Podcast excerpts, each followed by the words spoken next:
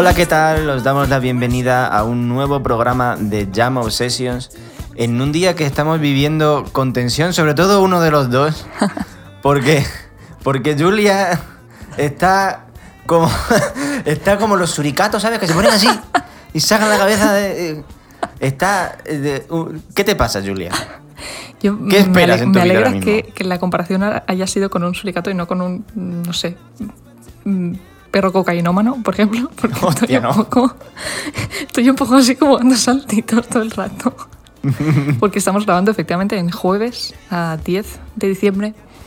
Y por si habéis vivido dentro de una cueva todos estos años, ah, hoy sale el Cyberpunk. Efectivamente.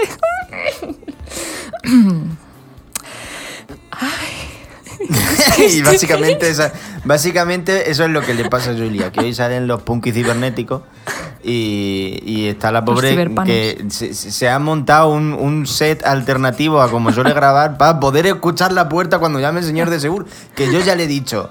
No te preocupes porque es que te va a llegar o cuando estés en la ducha, solamente no, tienes dos extremos, o cuando estés en la ducha o cuando después de todo el día en tensión y teniendo mucho cuidado de cuando de no hacer nada y de estar dentro de la puerta, va a ser cuando estés en tu casa sentado mm, com- comiendo tranquilamente, por ejemplo, ¿sabes? Eso. Así que mm, vamos a ver si sobrevivimos. Si de repente le llaman a la puerta y se tiene que levantar, pues quedará reflejado y será Sí. historia de llamamos. De hecho, si te digo que he valorado la opción de grabar en la entrada. es que tengo mucho miedo de no oírlo. Porque Ah. Lo- llevamos o sea, ocho años esperando esta puta mierda. Pero tú no te preocupes que lo vas a oír. Vale. Cuando llamen.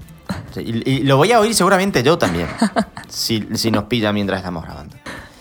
Em, estamos mágicamente en el mes de diciembre. Esto es una cosa que ha pasado. No sabemos cómo hemos llegado aquí. Antes de ayer era febrero y hoy es 10 de diciembre.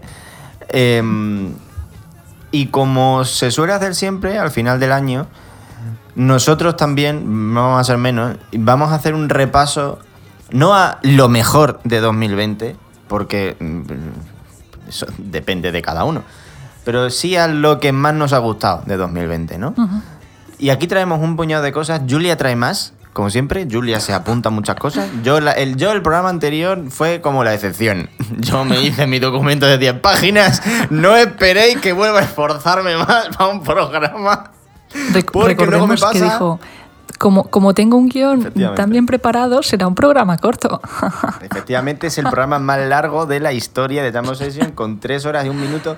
Que esto es una cosa que creo que no te he contado, Julia, pero lo de exportar este programa y subirlo eh, eh, fue una de las cosas más dolorosas y más agónicas que tuve que hacer al final. Porque tienen todos los sitios estos de hosting de podcast, tienen un máximo de 250 megas. Y yo después de exportarme las tres horas de programa, que eso son, es un ratito, porque va a velocidad por 12, pero claro, por 12 igual son casi 20 minutos.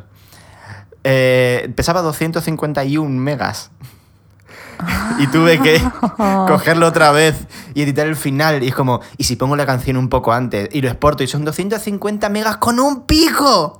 Y no me vale. Y cuando lo pongo a exportar la tercera vez, ya después de haberme borrado a mí un trozo de una cosa que hablaba por ahí en medio, eh, se va la luz en mitad de exportarlo. Que lo, que lo estaba haciendo con el portátil. Y claro, no pasa nada porque te- tenía batería para hacerlo. Pero el programa que yo uso para editar, Pro Tools, tiene como un sistema de autenticación, autentificación o como lo llamen ellos, que tienes que estar conectado a internet para que funcione. Y si no hay eh, luz, no hay internet.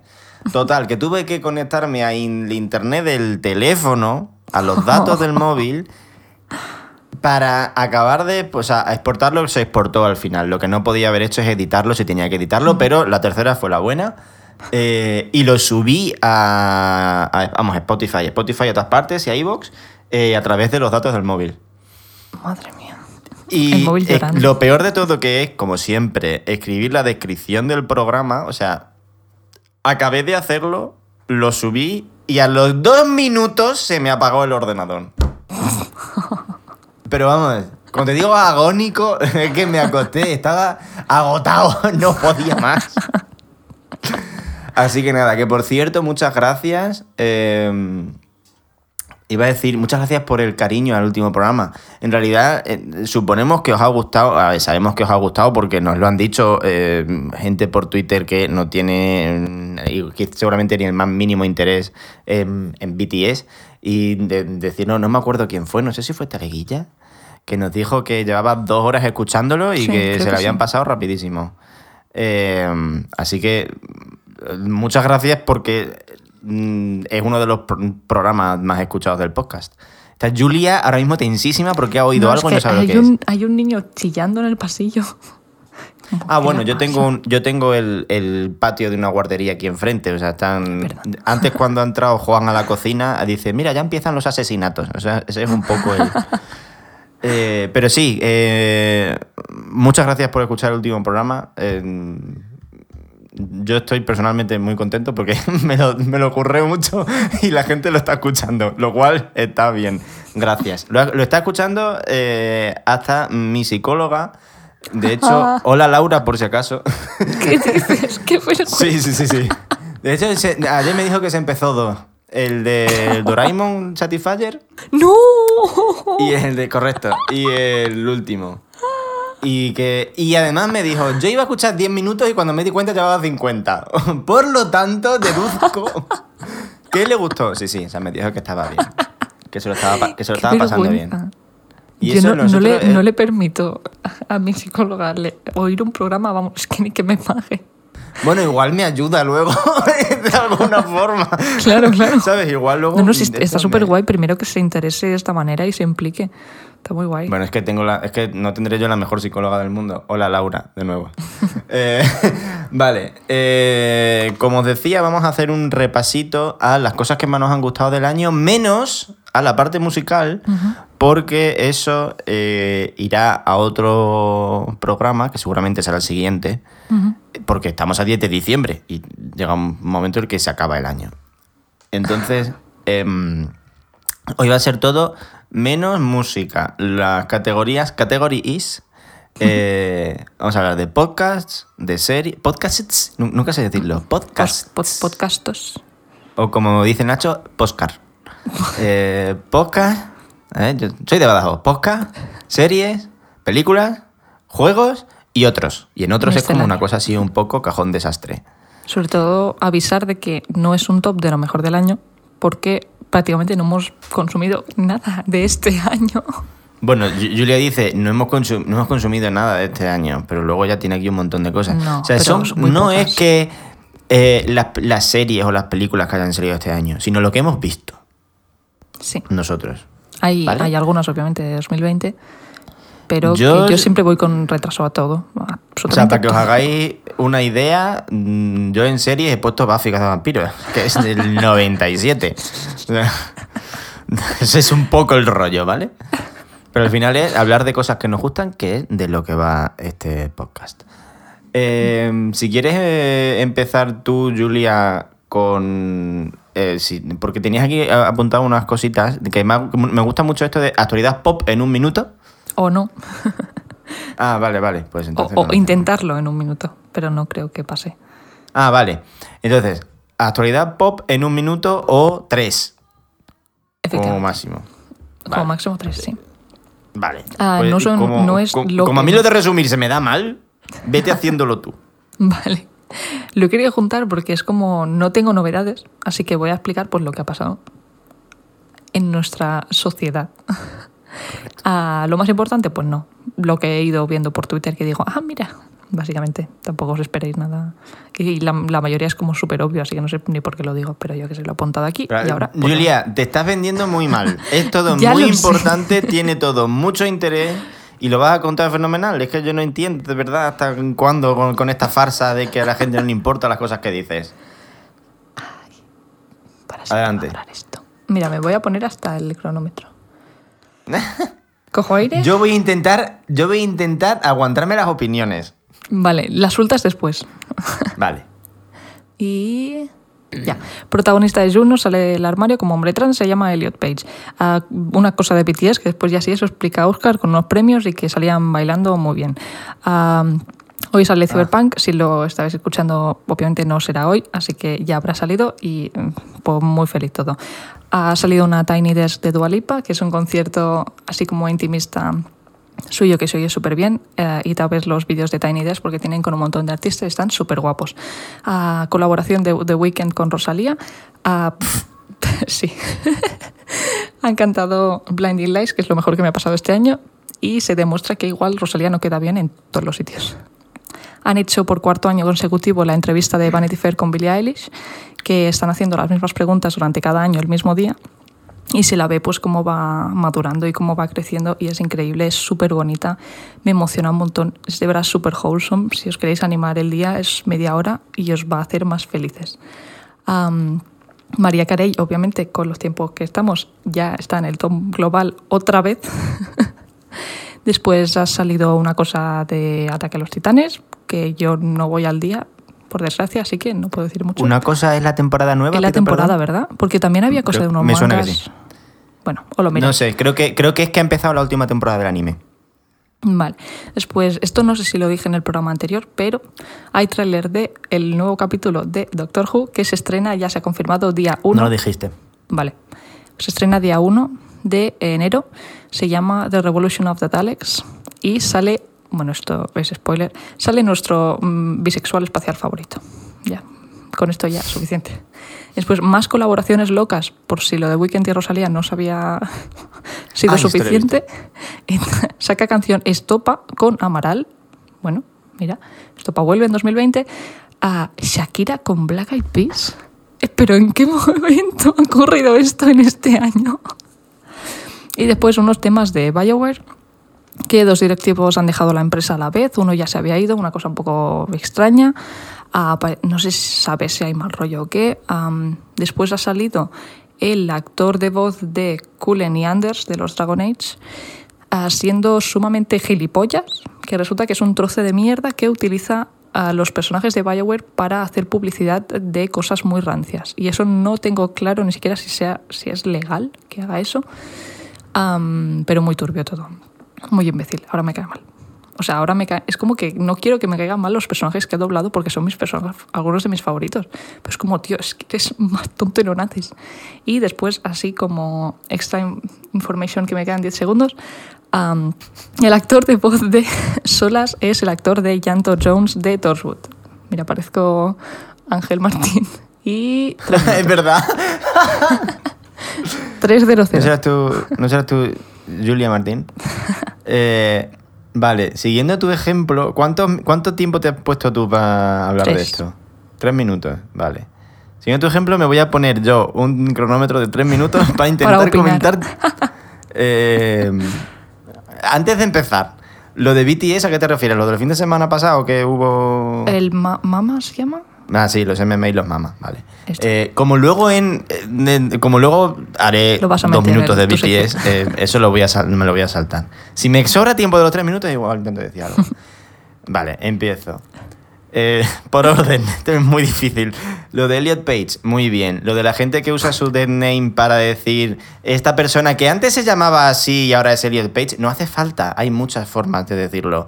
Mm, Hay muchos medios que lo han hecho muy bien y han sacado. En España, el que mejor lo ha hecho, el único que no ha dicho su nombre ha sido el puto ABC. O sea que si el ABC lo puede hacer bien, por favor, el resto también.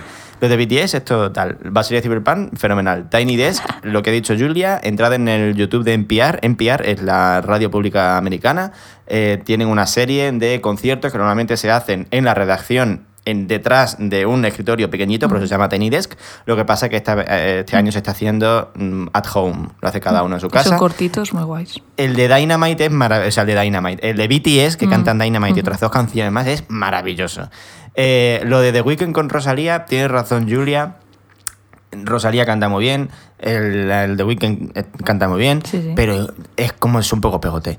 Eh, lo de Billie Eilish lo tengo que ver todavía. Mari- Mariah Carey. Mariah. Es que estamos en diciembre y como eh, yo siempre defiendo que a partir del 1 de diciembre, en Navidad, eh, y Mariah Carey la semana que viene va a ser número uno en Billboard eh, Hot 100 con All I Want for Christmas is You. Y esto es Que así. es la me mejor canción que se ha hecho nunca. Correcto. Lo de Doctor Who no lo dijiste, me parece está muy bien. Lo de los bisexuales espaciales, siempre a tope.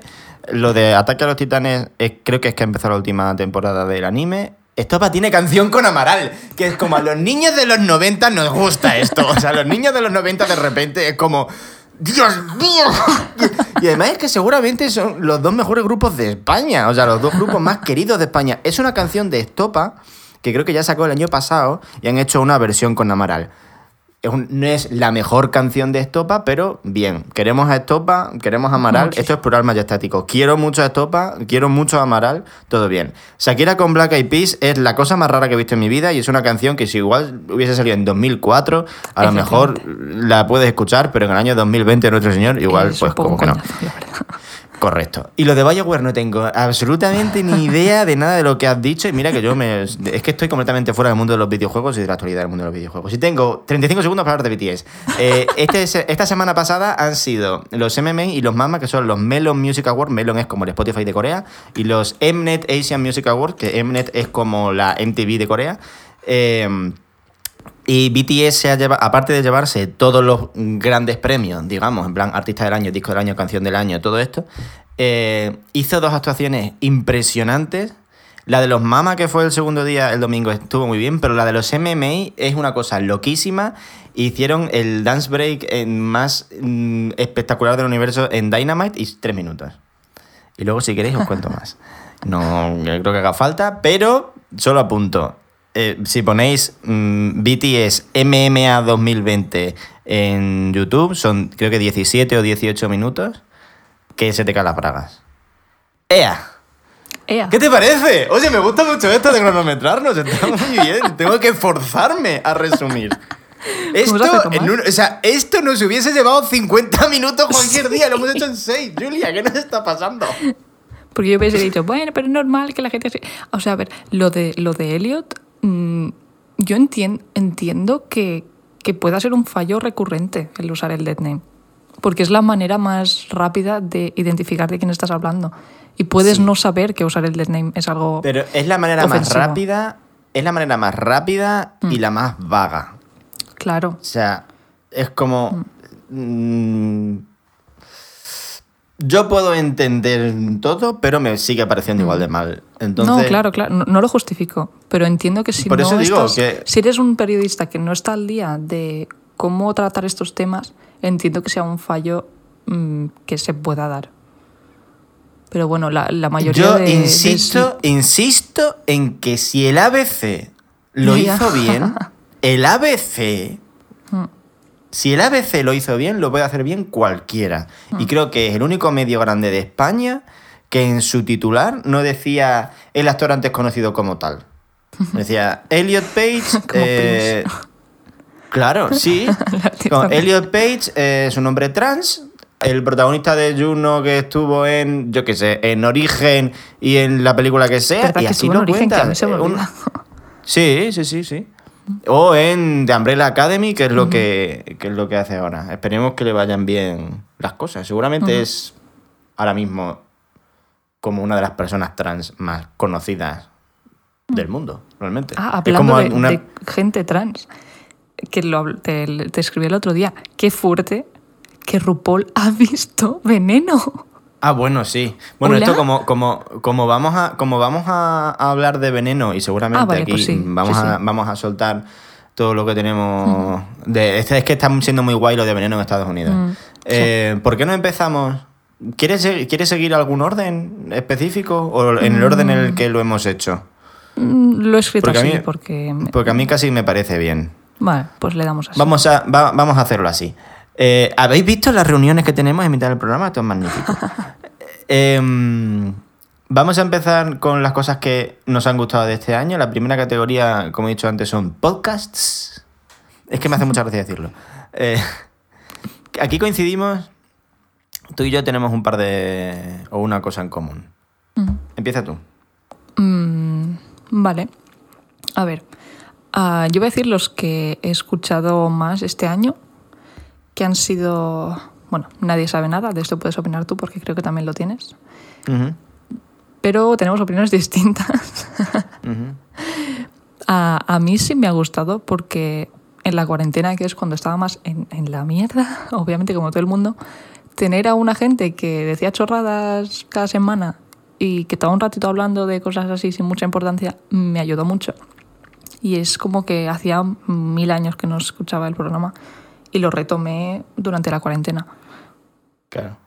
Pero, tuviste, Pero- pero... escuchaste los que salían semanales durante la cuarentena. Me puse un poquito al día de algunos anteriores, pero, pero la mayoría era lo que iban sacando semanal.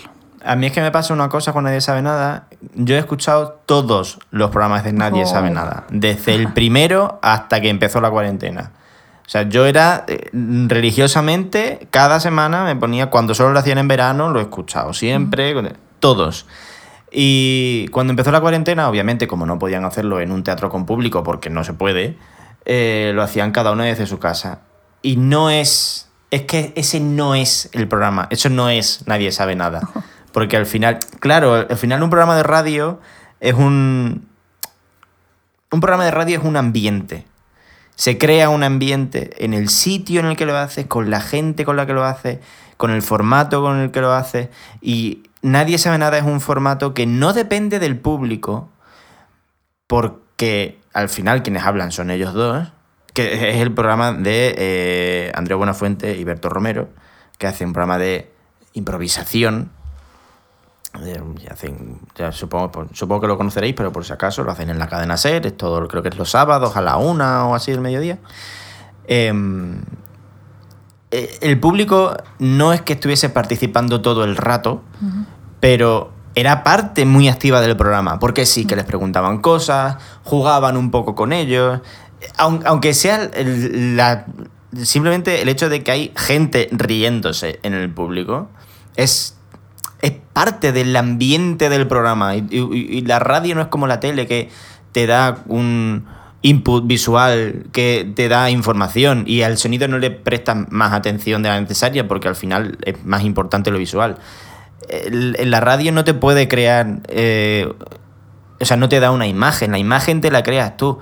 Y la imagen que te creas tú cambia tanto, en este caso, que yo me. O sea, era como que me sentía incómodo escuchando el programa así. Eh, eh, no o sea, yo cuando empezó la cuarentena y empezaron a hacerlo desde su casa, ese primer programa lo empecé a escuchar y no lo terminé. Y no lo he vuelto a escuchar desde entonces. No he sido capaz. Es como, es que esto no es. Nadie sabe nada. Es que me sentía incómodo. Era como, no, esto es otra cosa. Así que por eso no, no- no he podido, no, no soy capaz de escucharlo. Pero es un programa que adoro, o sea, l- me gustan muchísimo, le tengo muchísimo cariño al programa y a ellos, pero es que mm, para mí no es, no es lo mismo. Así que cuando vuelvan a hacerlo en, en condiciones que supongo que son obviamente las condiciones en las que lo, quiere hacer, lo quieren hacer ellos, lo volveré a escuchar. Ah, después es un poco relacionado con esto. He apuntado, no te metas en política porque han vuelto. Eso te iba a decir, lo dejaron, ¿no? Sí, porque lo estaban haciendo en, en directo, en, en teatros, Mm. y, y cuando Maldonado, eh, bueno, recordemos, es un programa un poco la dinámica de Nadie sabe nada, pero tratando sobre todo temas de política. Muy leftist todo, ¿vale? Muy de progreso, muy de... Obviamente, porque, porque este es un programa de rojos y maricones, entonces Sí. hablamos de... Y, mm, y está, bueno, lo llevan Miguel Maldonado y Facu Díaz. Y, y esto, tiene la, la dinámica de. como de. el tonto y el que sabe cosas, ¿sabes? Es un poco la típica dinámica humorística en España. Bueno. Y. y me gustaba muchísimo. O sea, me, vi- todos los programas en YouTube. Me hacía muchísima gracia, como me encantaba. Y de repente, cuando yo lo llevaba al día, porque me había estado meses poniéndome al día, cuando lo empecé a llevar al día, dicen, oye, que chapamos. Y yo, pero hijos de puta. Y, y me quedé sin, y no sé cuánto tiempo estuvieron sin, pero ah, en la cuarentena. No demasiado. Más de un año, seguro. ¿eh? ¿Ah, sí? Ah. Sí, porque Sí, yo estaba en. Menorca todavía. Y, y durante la cuarentena estaban súper aburridos en su puta casa y dijeron, ¿y si lo hacemos en versión radio? y, y lo empezaron a grabar otra vez, cambiando un poco el formato. Y cuando se acabó la cuarentena, empezaron a grabarlo en, en casa de Facu, con un estudio así mucho más guay y con, y con vídeo guay. Y, y sí es verdad que me sigue gustando más cuando lo hacían en los teatros, pero ahora es mm, tiene un formato distinto que tampoco le va mal. Y, y es que me gusta mucho esa gente. O sea, Miguel Maldonado me hace tanta gracia que no os hace Ay, sí. idea. Es que... A mí me hacen gracia, o sea, a mí me, hace- me parecen muy graciosos los dos, pero de Maldonado es una cosa muy loca. Mm. O sea, Claro, porque el papel de Facu es ser un poco el, el serio. Es, es hacer el Andreu, básicamente. yo es que no le, yo no, no- nunca he visto ni he escuchado No te metas en política. O sea, lo conozco, Hola. pero nunca, no. O sea, les conozco por separado, de cosas que les he visto Mm. a los dos por separado, en, en Leitmotiv y esto. Pero, pero nunca he visto, nunca, nunca, no lo he visto en YouTube ni lo he escuchado. No sé, he visto cosas, he visto vídeos y tal. Pero nunca me he puesto un programa entero. Pues no está mal, la verdad. Y hacen dos programas semanales ahora. Uno lo publican el sábado y el otro el domingo. El del sábado es más de actualidad, de comentar lo que ha pasado en la semana. Tienen una colaboradora que se llama Kerald, que es periodista y habla con propiedad de las cosas. Y después el domingo es ah, el desfase total de... La fantasía. La fantasía de Miguel Maldonado hablando de lo que se sale de la punta del nabo y haciendo secciones de arte y de no sé qué. Está muy guay. Y ahora, bueno, ahora no se llama No te metas en política porque era un proyecto con más gente. Ahora se llama NTMP, o sea, las, las siglas, Sí. básicamente. Pero bueno, está en YouTube y en cualquier sitio. Después, ¿qué más puedo Que a mí eso es una cosa que ahora que lo dices tengo que decir que eh, pasa mucho con la gente que hace podcasts, la gente que, que tiene medios, que es lo de, bueno, y pasa en la radio en general, que es lo de eh, hacer la radio con vídeo, que es Mm. como, ¿estás inventando la tele? No, o sea, la radio es radio y la tele es tele. Y, o sea, yo... eh, Es que pasa una cosa, que empiezan poniendo una camarina para que se les vea eh, mientras hablan en un micrófono y acaban enseñando cosas, poniendo vídeos, no sé qué, que es lo que pasó con la vida moderna, que yo la vida moderna muy bien, hasta que de repente si no lo veías en vídeo, no entendías la mitad del programa. Que esto es una cosa que nadie sabe nada, ahí, bordean ahí. bastante Sí, bien sí, sí. Están, andan en la línea de Mm. eso, ¿sabes? Pero se puede escuchar. Yo cuando ya sé que me estoy perdiendo cosas es como, esto no es un podcast, eso, esto es un programa de YouTube. Entonces Mm. Yo me niego a verlo. Es que ganas más si lo haces así, porque lo puedes subir a Twitch o a YouTube y eso te da más dinero que si lo subes a Spotify, obviamente. Ya, pero es que tú puedes coger un O archivo de, de vídeo y subirlo a YouTube.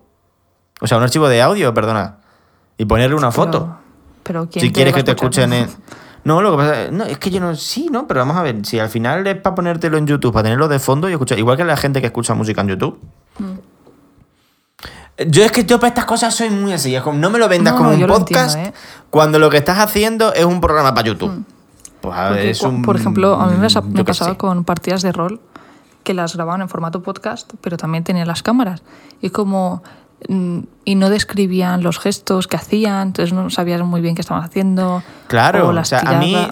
O sea, ya si me, si me quiero poner en plan purista y asqueroso, es una falta de respeto, en cierto modo, al medio de la radio, ¿sabes? O sea, o al medio de la voz hablada, porque al final el podcast es podcast y es por internet y no sale por la radio, ¿no? Si ya nos queremos poner tiquismiquis del todo. Pero es como, mm, aprovecha el formato, ¿sabes? Y haz cosas mm, con sonido solo. Es que puedes hacer muchas cosas. El vídeo es más fácil. El vídeo puedes enseñar muchas cosas y puedes hacer muchas cosas muy llamativas. Pero no sé, yo creo que también si te, si te exprimes un poquito las neuronas puedes hacer cosas guay solo para radio. Adelante, no te, no te interrumpo más. No, pero que el, el programa va de que hablemos los dos, corazón. Aquí voy a destacar algunos porque los escucho cada, cada programa que sacan, pero no los recomiendo empezar a escuchar ahora. Quiero decir, al menos no ponerse ahora a, en plan, no he escuchado nunca, voy a ponerme el último programa. No. Ah, el mejor ejemplo de esto es ah, el programa aquí conocido como Muchat Temblachos Muchat, Sí. a.k.a. Temblat. Temblad, muchachos, temblad. pro- Sí, que es el programa que hemos mencionado mil veces, que leen libros de pesadillas de manera pues Mm. cómica, porque igual si los lees en 2020 siendo una persona adulta son bastante graciosos. y, y nada, es el programa, entre otras personas maravillosas, que me hace mucha gracia, Randy. de Randy Mex, que lo mencionamos en cada programa y este no podía ser otro. Que por cierto, breaking news, no de manera sarcástica, podríamos tener colaboración con Randy Mix. Bueno, Hablé con él, Ran- eh, es que Randy es un tío muy majo, sí, sí. muy majo y hace muchas cosas.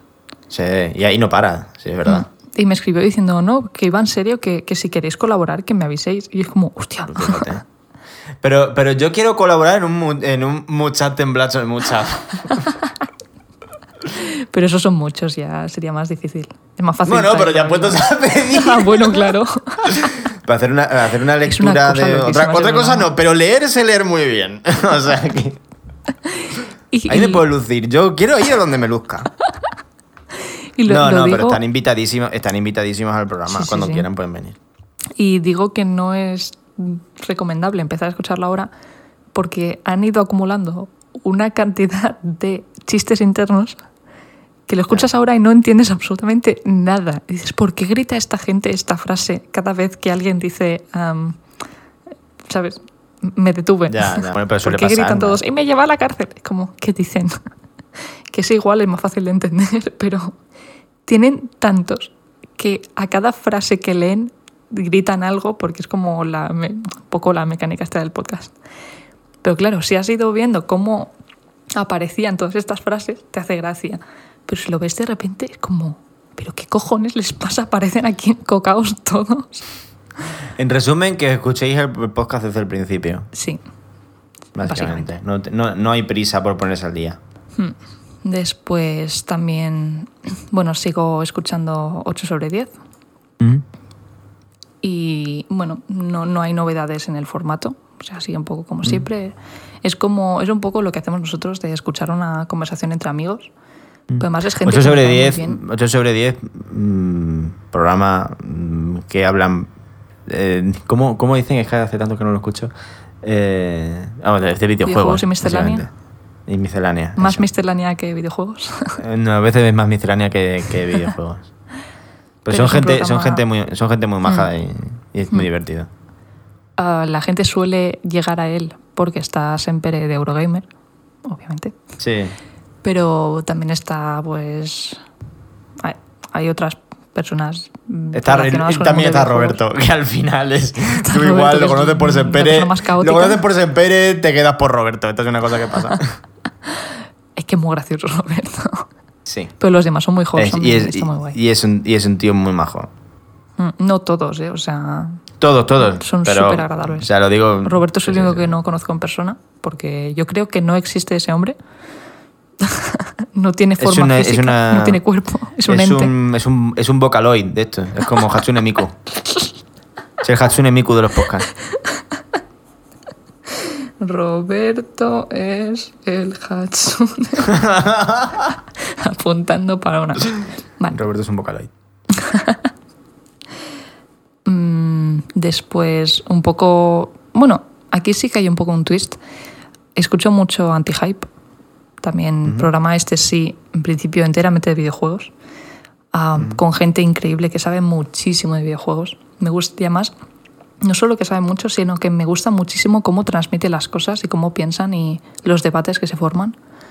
Y además es hablar de videojuegos bien, de manera sana, que es algo que no siempre tenemos. Porque los videojuegos tienen un poco una comunidad de puta mierda. Y, Correcto. y nada. A mí la dinámica de Paula y Enrique es que me gusta tanto cómo disfrutan de los juegos y cómo expresan lo que sienten con ellos. Es que quiero oírles siempre. O sea, quiero que estén en mi cabeza todo el rato sonando. Me gusta mucho. Ah, ¿Quieres hablar tú de alguno de videojuegos que escuches? Es que es el, el tema, mi tema, es que yo este año he escuchado un total de cero podcast. O sea, yo cuando, antes de que empezara la cuarentena, yo iba al día con 8 sobre 10, yo iba al día con Anti-Hype, yo iba al día con el Reload, eh, iba al día hasta con el librero ilegal, que lo hacen también los de 8 sobre 10.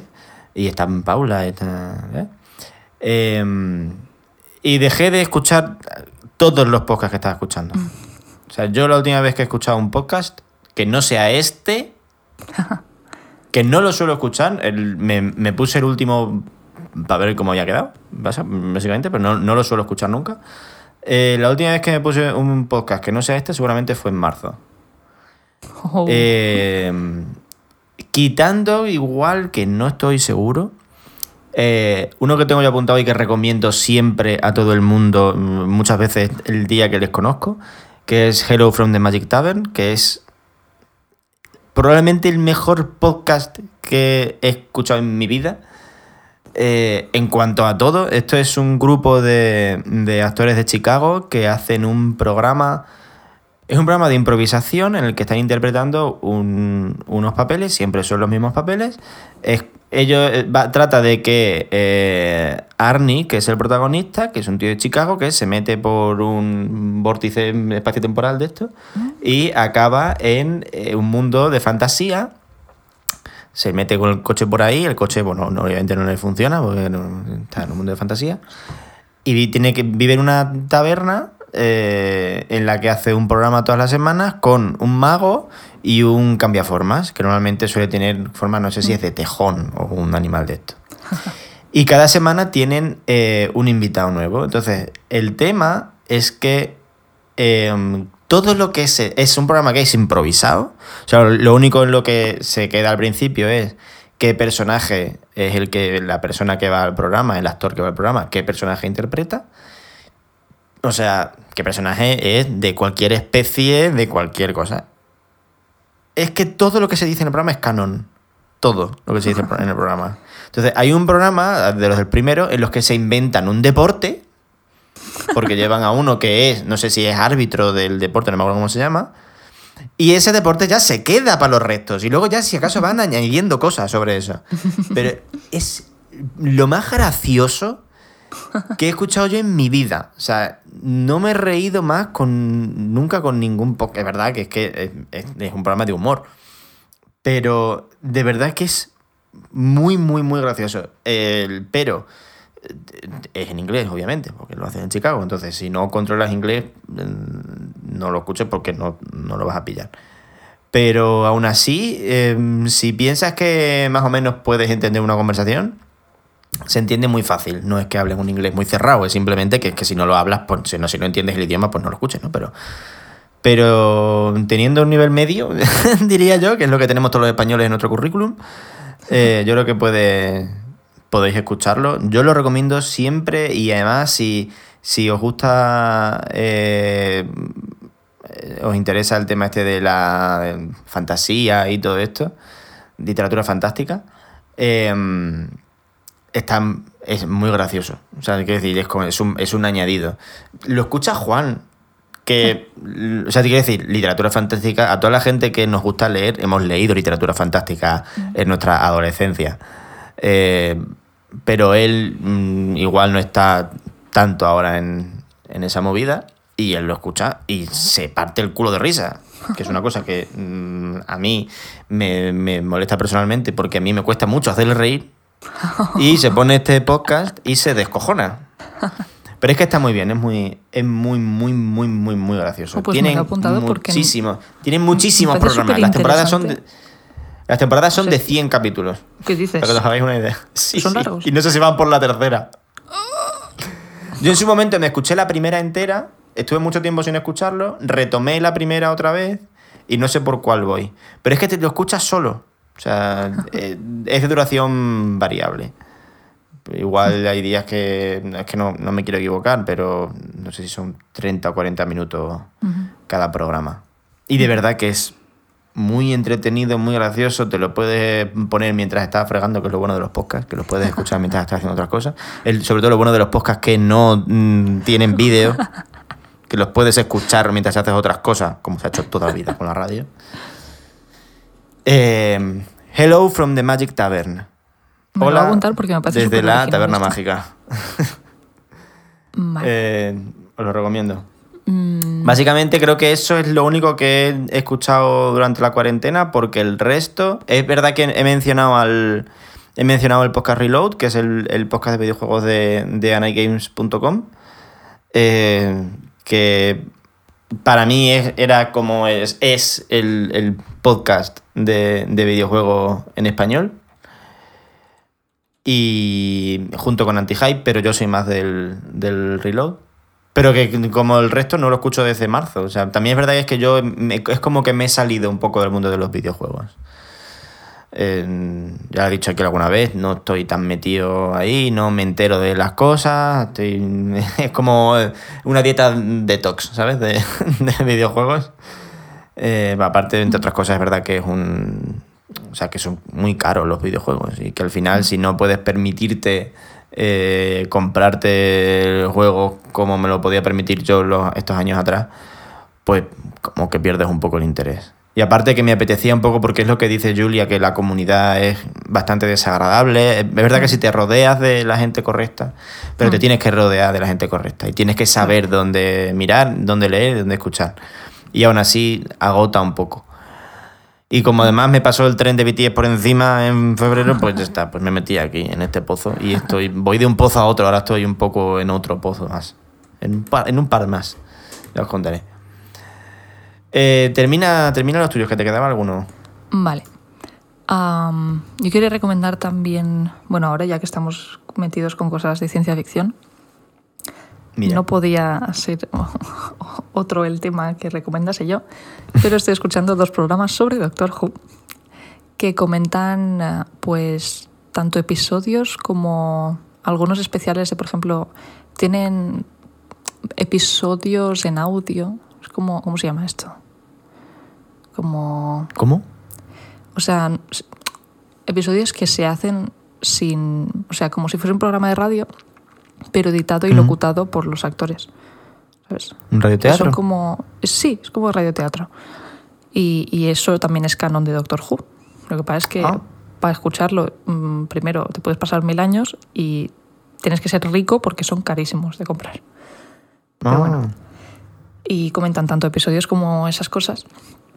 Y me gusta sobre todo porque Doctor Who también tiene una parte de la comunidad muy tóxica, que es, bueno, entre otros los que usan el hashtag NotMyDoctor. Esos son una Bueno. puta mierda. ¿Qué es pasa? ¿Que no les, gusta la, no les gusta la nueva o qué? Obviamente. ¿Por qué? Porque es una señora. Porque ese hashtag lo empezaron a usar igual antes de que empezara la serie con ella, ¿sabes? Como no es... Esa señora para mí no es canon, ¿sabes? Como... ¿Tú crees? ¿Gilipollas? ¿Cómo que no es canon? O sea, es la nueva temporada y para ti no es canon. Porque una señora no puede ser. O sea, puede haber, mm, yo qué sé, aliens que se alimentan de electricidad con, mm, y que van con el culo al aire, pequeñitos, que sal- ¿sabes? Puede haber ah, aliens que son sombras, aliens que se comen la carne. Pero una mujer no. claro, pueden haber cosas temporales que no tienen ningún sentido y que lo hacen porque mola. Eso está bien. Pero una mujer, no. No, no, no. Es como, a ver, gilipollas. Te caes la puta boca. En fin. Entonces, esa parte de la gente muy tóxica, muy de renegar de todas las cosas recientes de la serie. Pero las que voy a recomendar ahora son gente súper positiva y súper wholesome que hacen el programa y tú los oyes y ves que les apasiona tanto la serie que, y le tienen tantísimo cariño y es como casi casi mm, no los ves porque es solo radio pero co- como que tienen los, los ojicos así brillantes de la ilusión son gente maravillosa, súper bonita. Y dicen cosas súper interesantes porque han visto la serie entera 45 veces. Entonces, el, el primero que voy a recomendar es uno que empecé a escuchar hace tiempo que se llama Discussing Who, pero está en inglés. Y son tres, tres hombres, así como de mediana edad. Uno tiene igual 50 y pico. Y son la mejor gente, pero me hacen muy felices.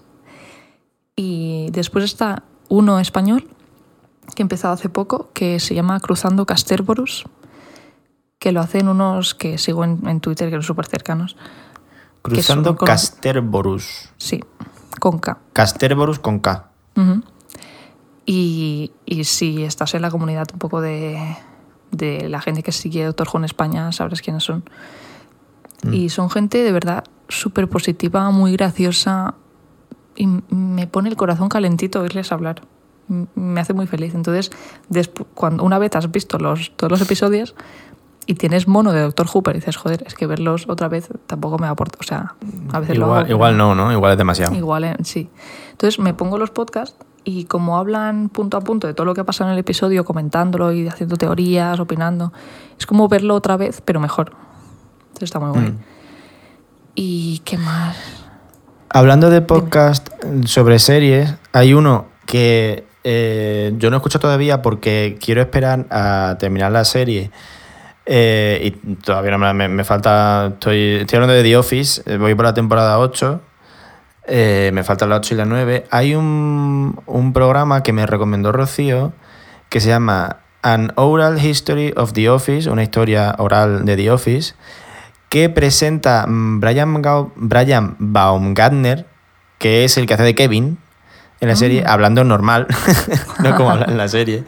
Es un podcast, eh, un podcast cerrado, está terminado, son 12 episodios, so- sobre los 40 minutos cada episodio, eh, y hace entrevistas a gente del equipo, a otros actores, eh, pasa mucha gente por aquí. Eh, y a mí me lo recomendó ella mucho. Yo es que quiero esperarme a, a terminar la serie para escucharlo, pero, pero por lo que me ha dicho está muy bien.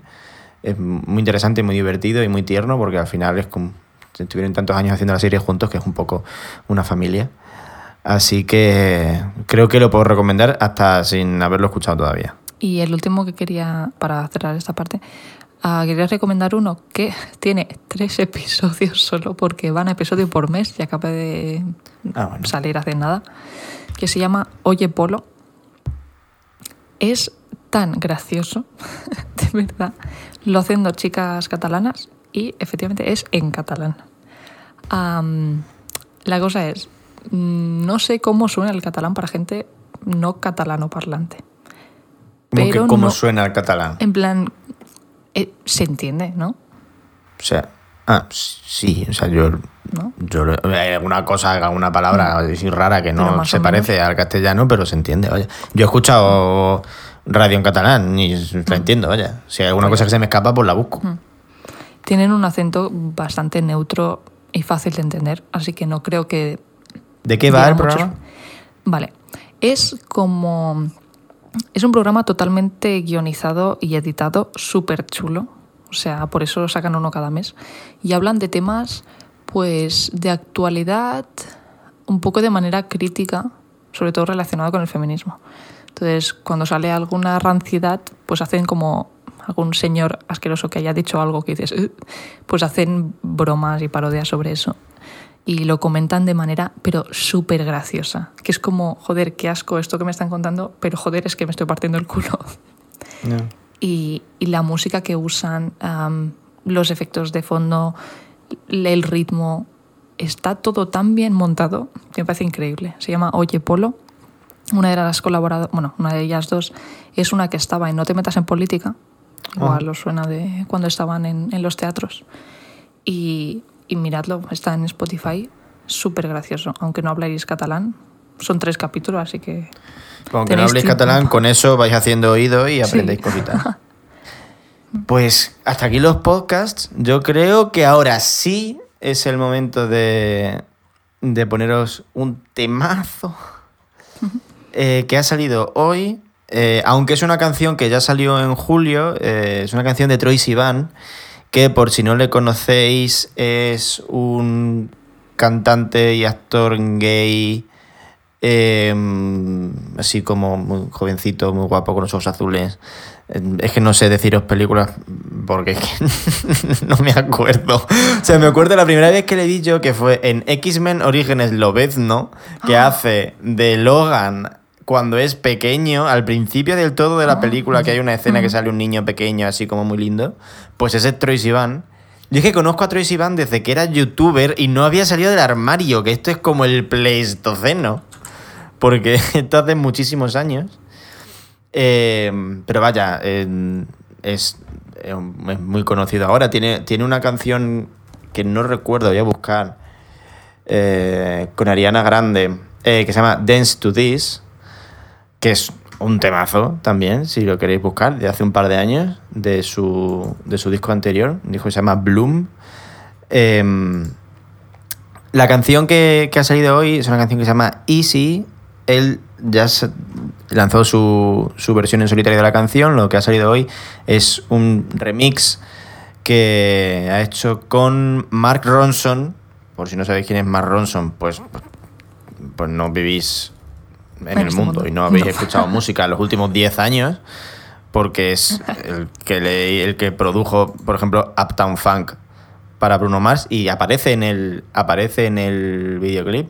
Y le hice esta canción a Miley Cyrus, ¿cómo era? Ah, sí, um, Eh, Nothing, Nothing Breaks Like a Heart, que es un temazo espectacular.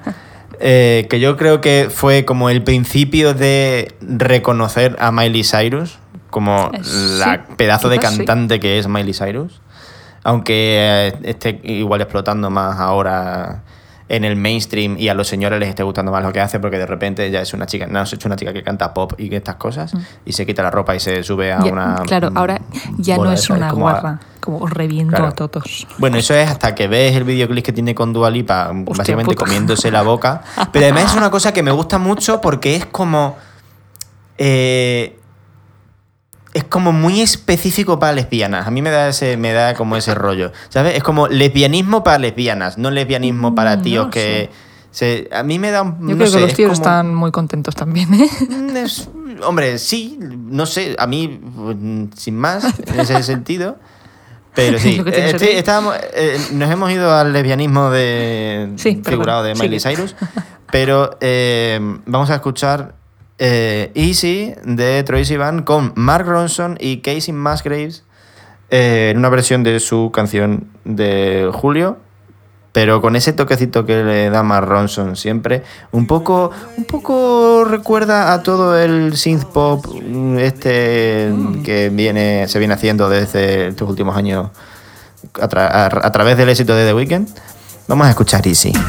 I'm still in love and I say that because I know how it seems between you and me. It hasn't been easy, darling. I can't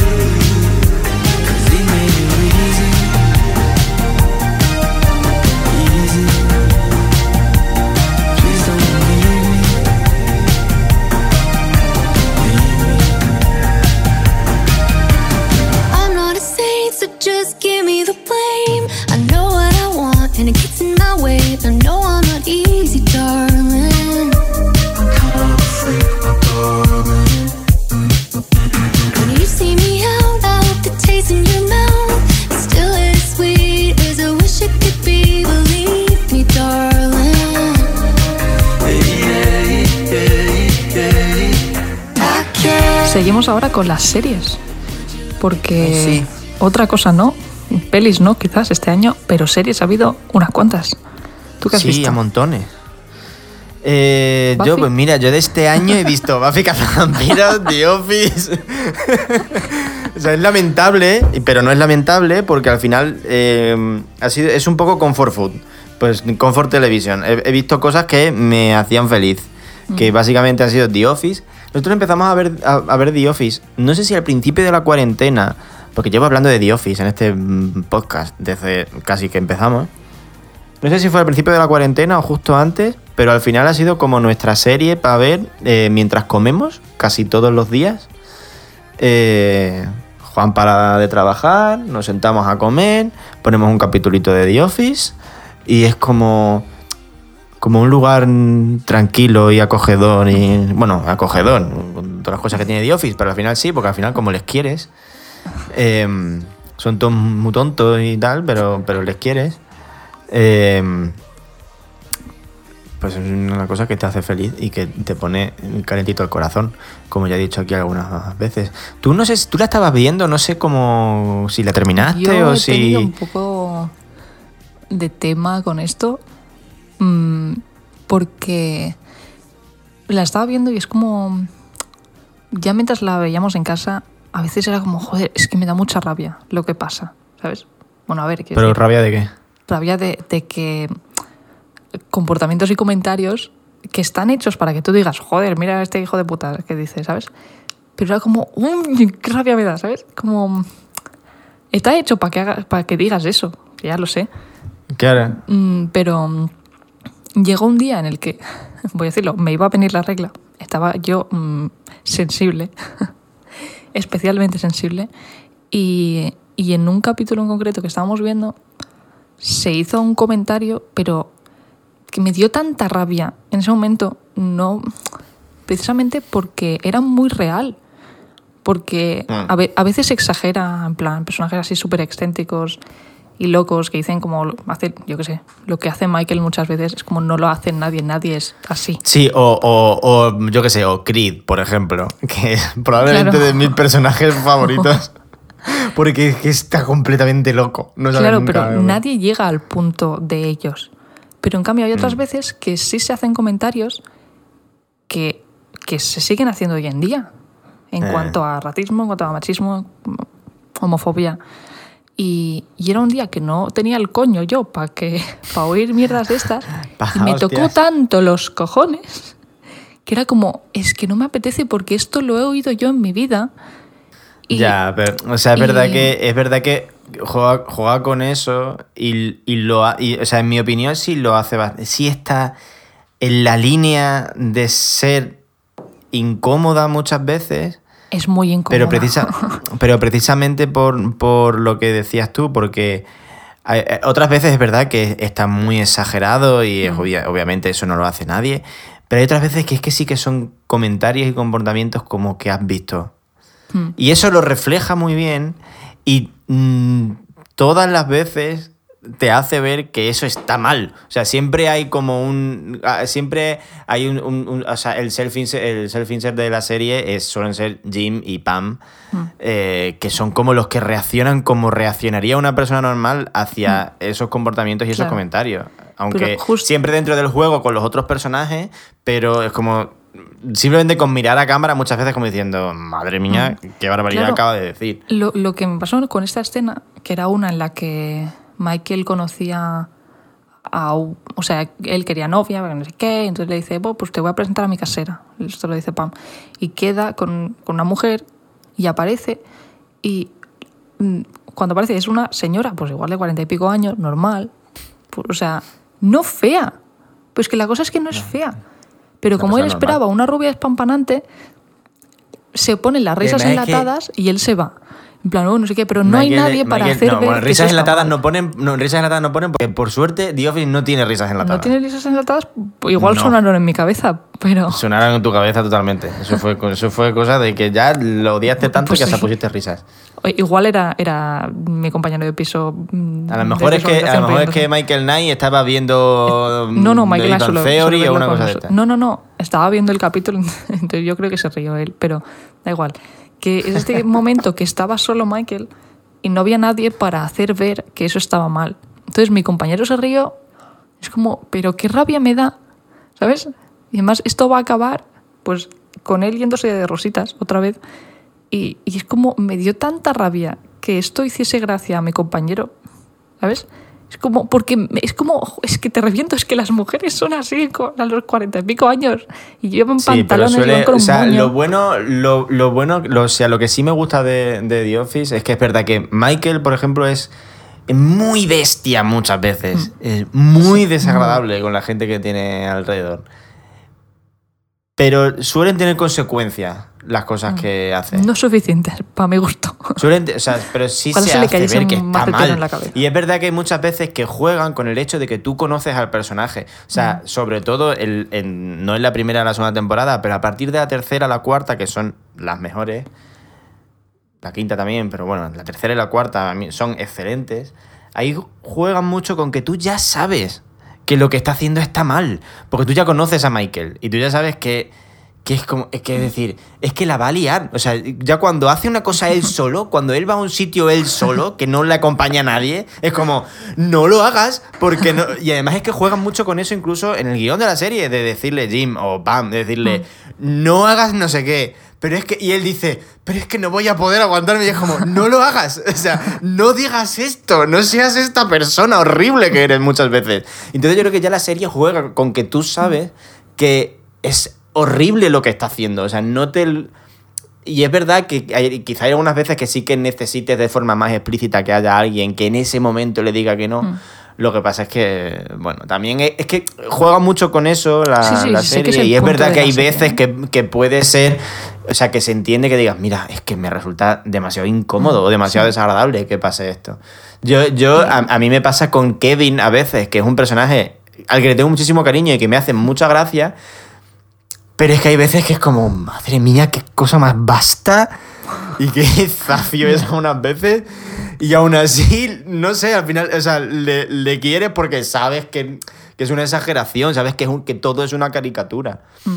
Pero sí es verdad que hay veces que molesta. Es muy molesta en general. Y, y- y esto se- no lo digo por la gente que nos escuche porque sé qué tipo de gente es, pero esto sé que si lo dijese por Twitter, habría gente que diría, ay, es que mm, la, la- la fragilidad de, de las generaciones actuales, ¿sabes? En plan, no os pueden poner esto porque os ofendéis. No, no me Ya, ofendo. pero que entiende no, que o no me apetezca.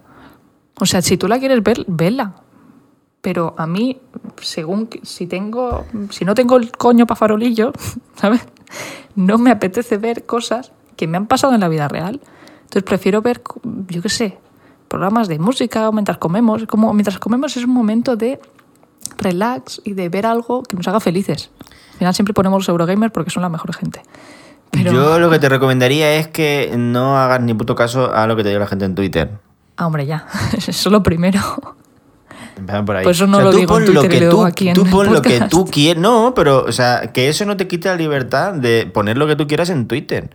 O sea, es como yo me hago un hilo hablando de una cosa. Es que ¿para qué te me- metes, Oscar? Es que... Eh, No, yo hago un hilo hablando de una cosa que me produce curiosidad y que, coño, y me, me informo y, y, y lo escribo y demás, no siendo nada faltoso, que hasta me dio el aprobado Juan cuando lo leyó el día siguiente. O sea, me dijo, no, pues no está, no está mal. Que hay otras veces que sí, que soy un poco... Porque también me gusta un poco como pinchar, ¿no? Buscar una reacción, ¿no? También está un poco ahí la gracia. No, no intentando tampoco no ser nunca demasiado faltoso, estoy a veces ando un poco sobre esa línea, ¿no? Sí. Eh, y bueno, a mí se me crucificó, pero no vamos a hablar de este tema.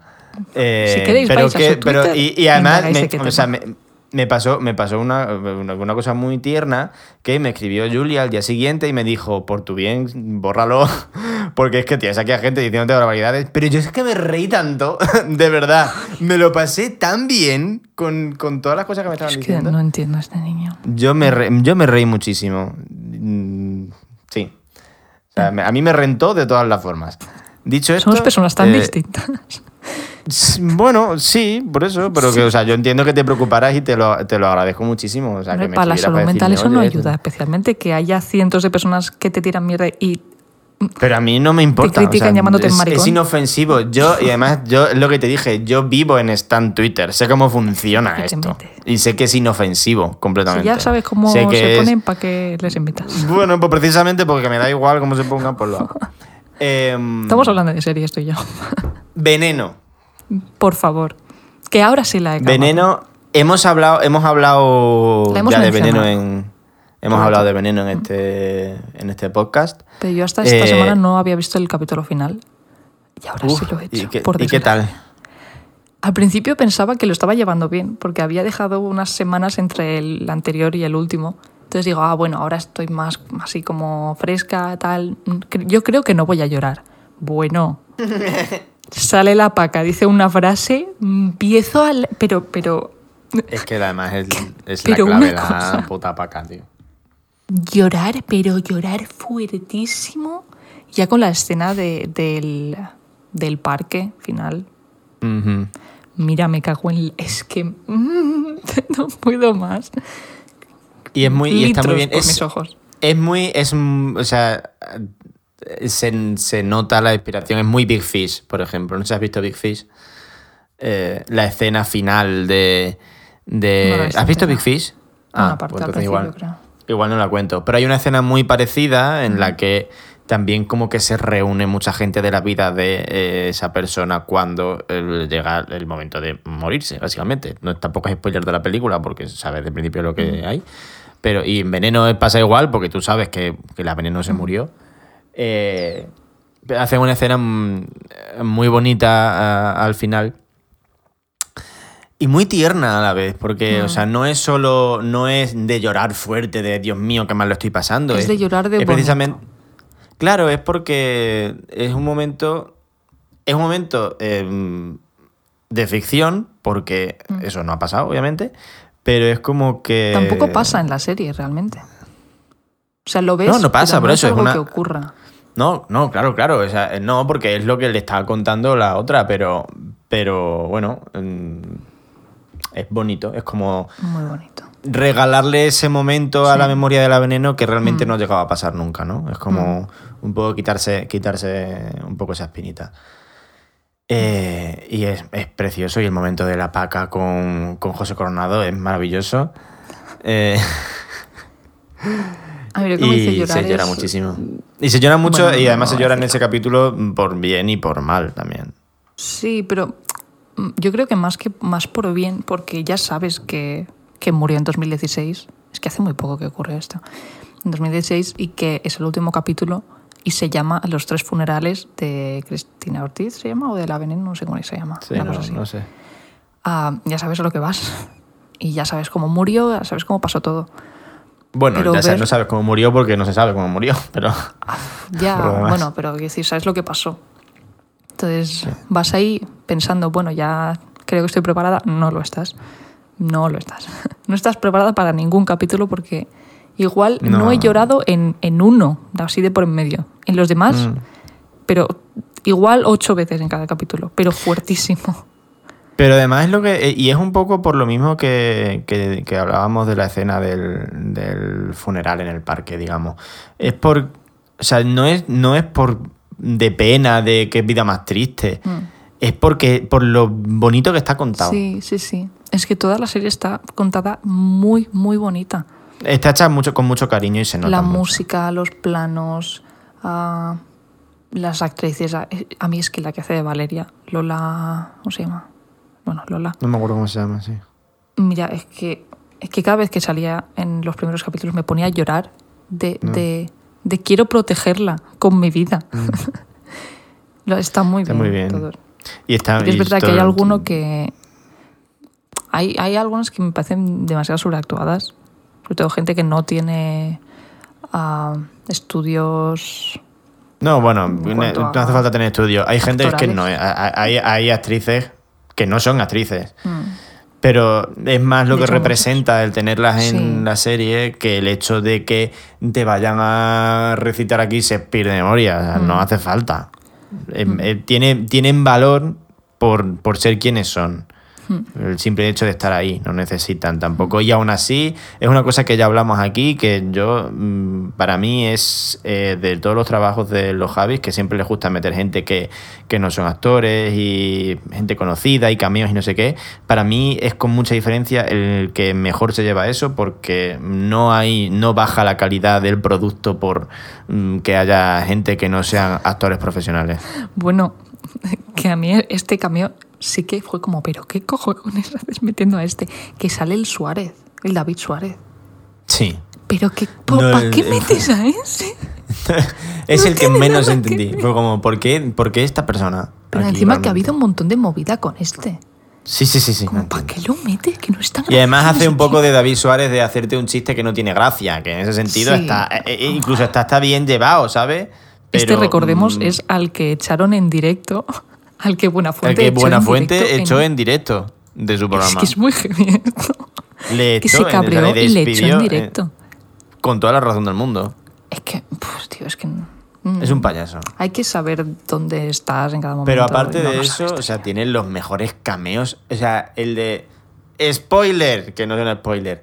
El de Pepe Navarro, Mm. a mí me parece el mejor cameo Muy el, bonito. el me- mejor llevado. el- es un guiño tan bonito. Mm, A mí me gustó mucho O sea, también Pepe. Navarro echando a Pepe Navarro me parece una cosa maravillosa.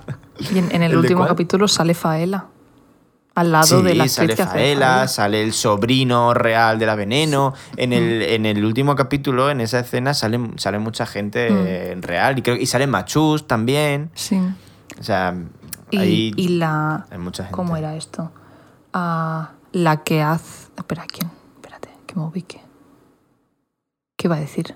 Dios mío, soy un No sé. desastre. Oh, Dios mío. Ah, bueno, yo qué sé. Y, y, y que hay actrices que se hacen a sí mismas. Aparte de la Paca, la Juani también.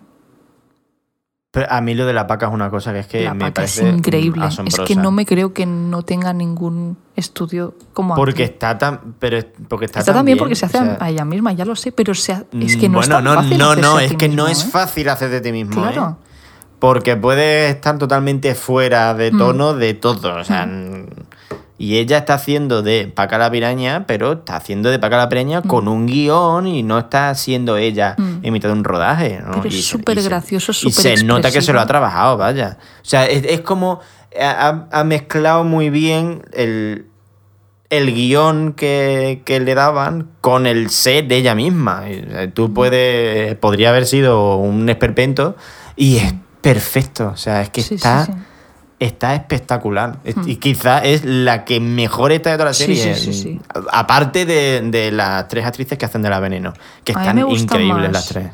Creo que me gusta más cómo está Paca y Valeria que las protagonistas.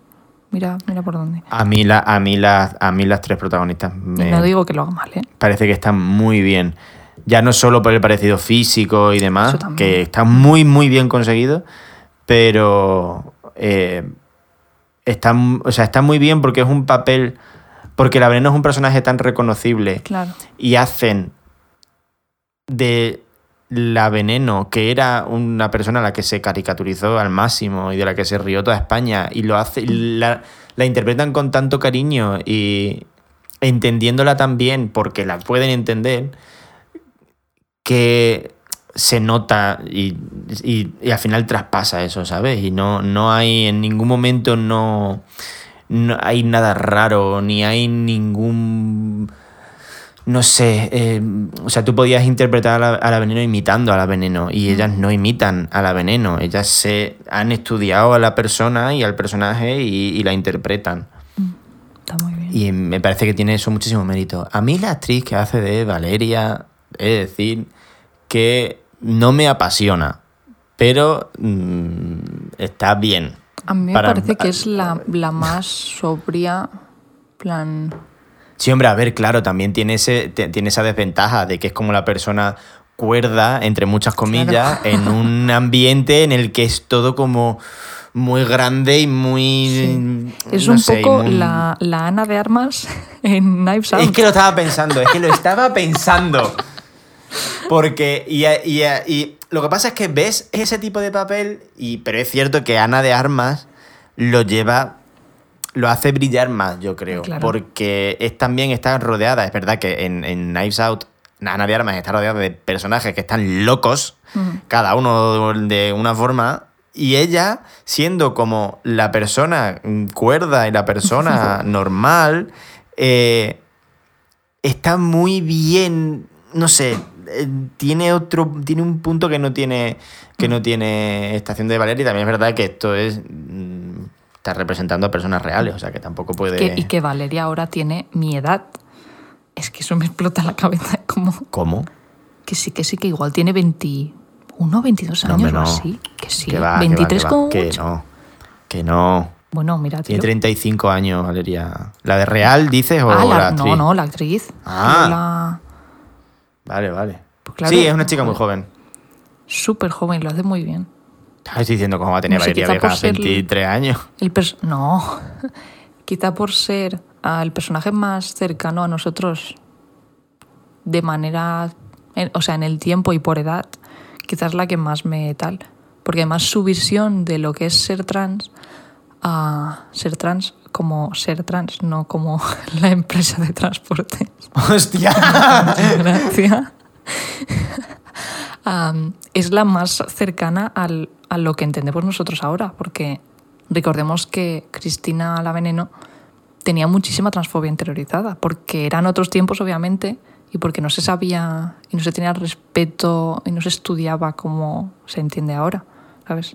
O sea, muchas veces entre ellas en los 90 se tratan como eres mujer cuantas más tetas tengas, ¿sabes? En cambio, la, la que hace de Valeria es como, no, mira, no se dice travesti, se dice persona trans, ah, etcétera, etcétera. Entonces es como la más cercana al- al- a nosotros, vaya. Pero bueno. Sí, sí, es pero porque es como se entiende como se entiende este tema ahora. También hay que entender que la generación de la veneno y de Paca la piraña y de toda esta gente eh,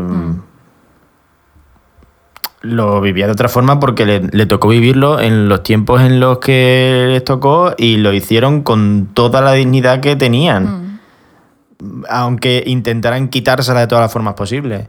Y también creo que hay que respetar cómo se cómo hablaban y cómo hablan las personas que lo vivieron entonces y cómo y su, su forma de verlo. Se puede dialogar, pero no se puede invalidar eh, la forma que tiene cada uno, cada una de, de- de vivir su vida y de definirse.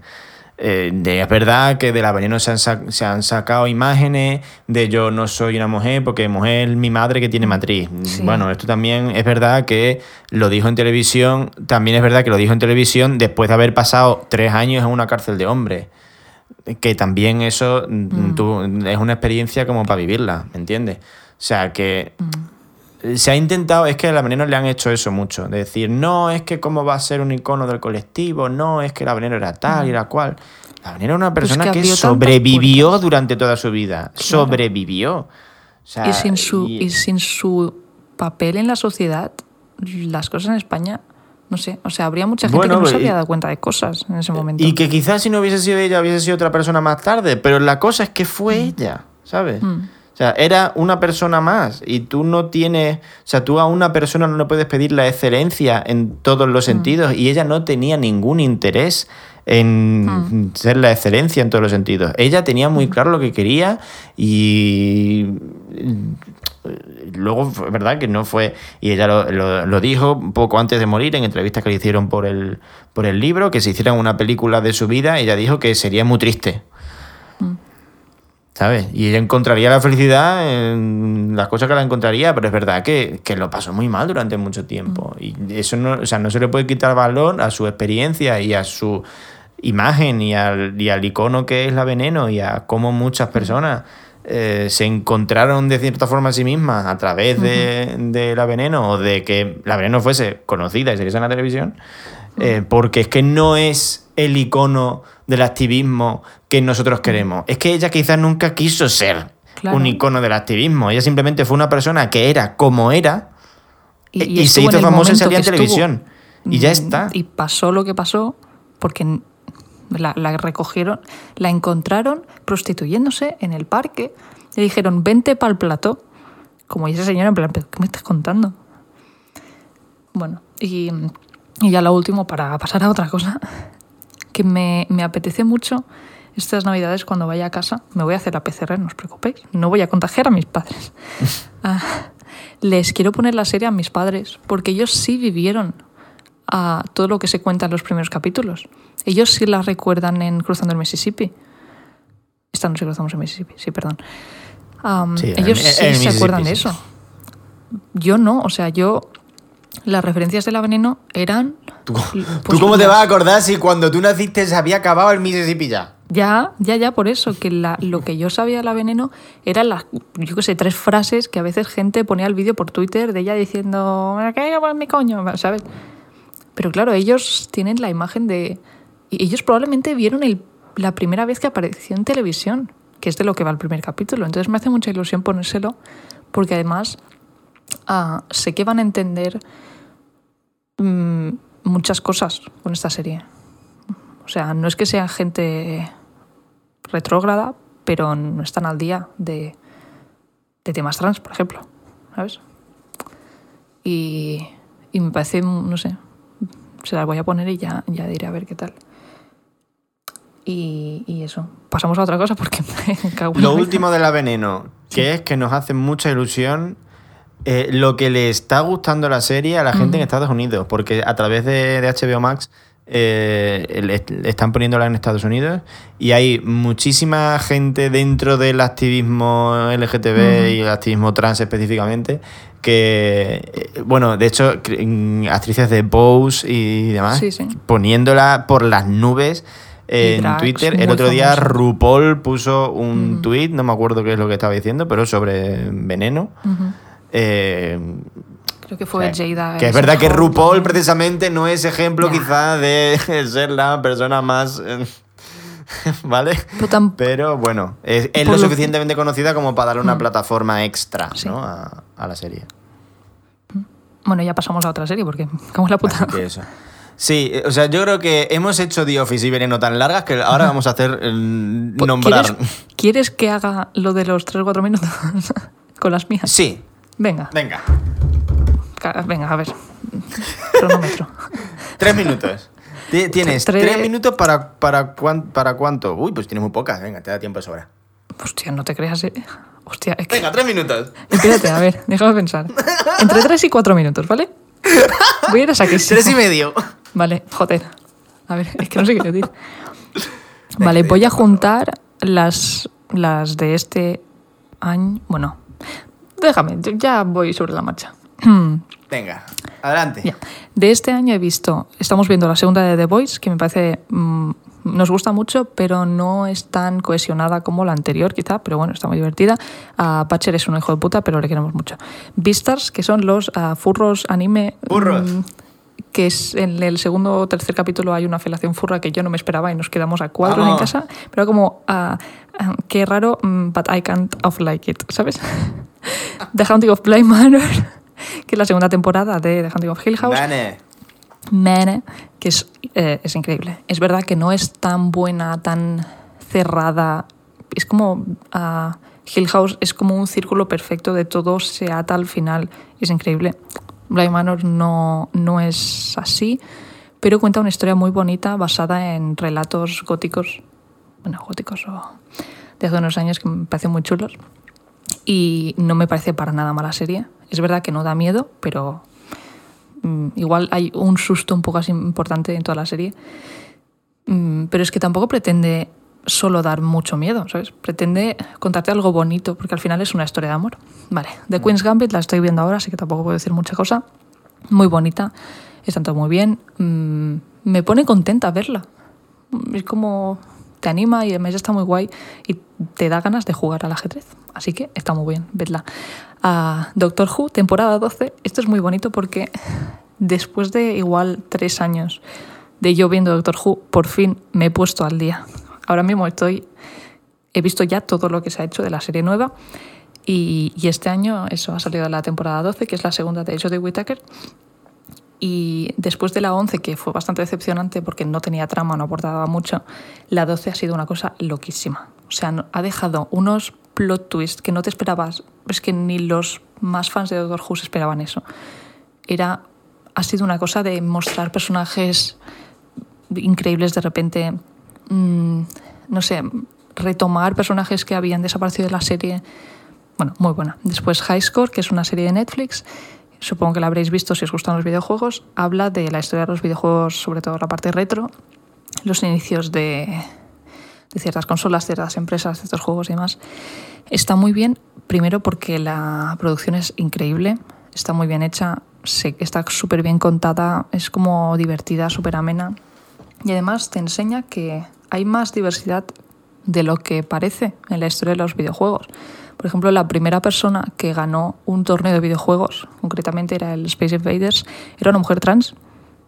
Entonces, Hostia. como cosas de estas que no te esperas y lo cuentan de manera súper bonita, súper divertida, está muy bien. También hemos visto dos otras series o cosas relacionadas con esto de, sobre videojuegos que no son de este año, pero las recomiendo igual. Playing Hard es una especie de mini documental sobre cómo se desarrolló el For Honor, que aparte de ser muy buen juego, el documental es muy bonito. Y después Digging in the Charts, creo que se pronuncia así, no lo sé, me da igual, es sobre la Sí. música. Ah, está en YouTube, también es cortito, y sobre el- cómo se ha hecho la música de ciertos videojuegos. Después series, Torchwood, no voy a hablar más de Torchwood, ah, pero mm, tenía mono de Doctor Who y esto ha sido perfecto porque es increíble, son todos súper bisexuales y me encanta. Dark la estamos viendo ahora, voy por la segunda temporada, muy recomendable. Ahora ya ha acabado, este año creo que ha salido la cuarta. Um, Carol y Tuesday hablaré en otro programa de ellas porque es un anime musical precioso que me ha hecho lo más feliz del mundo. Cuando estoy triste me pongo RuPaul porque me hace una gracia que no os hacéis a la idea.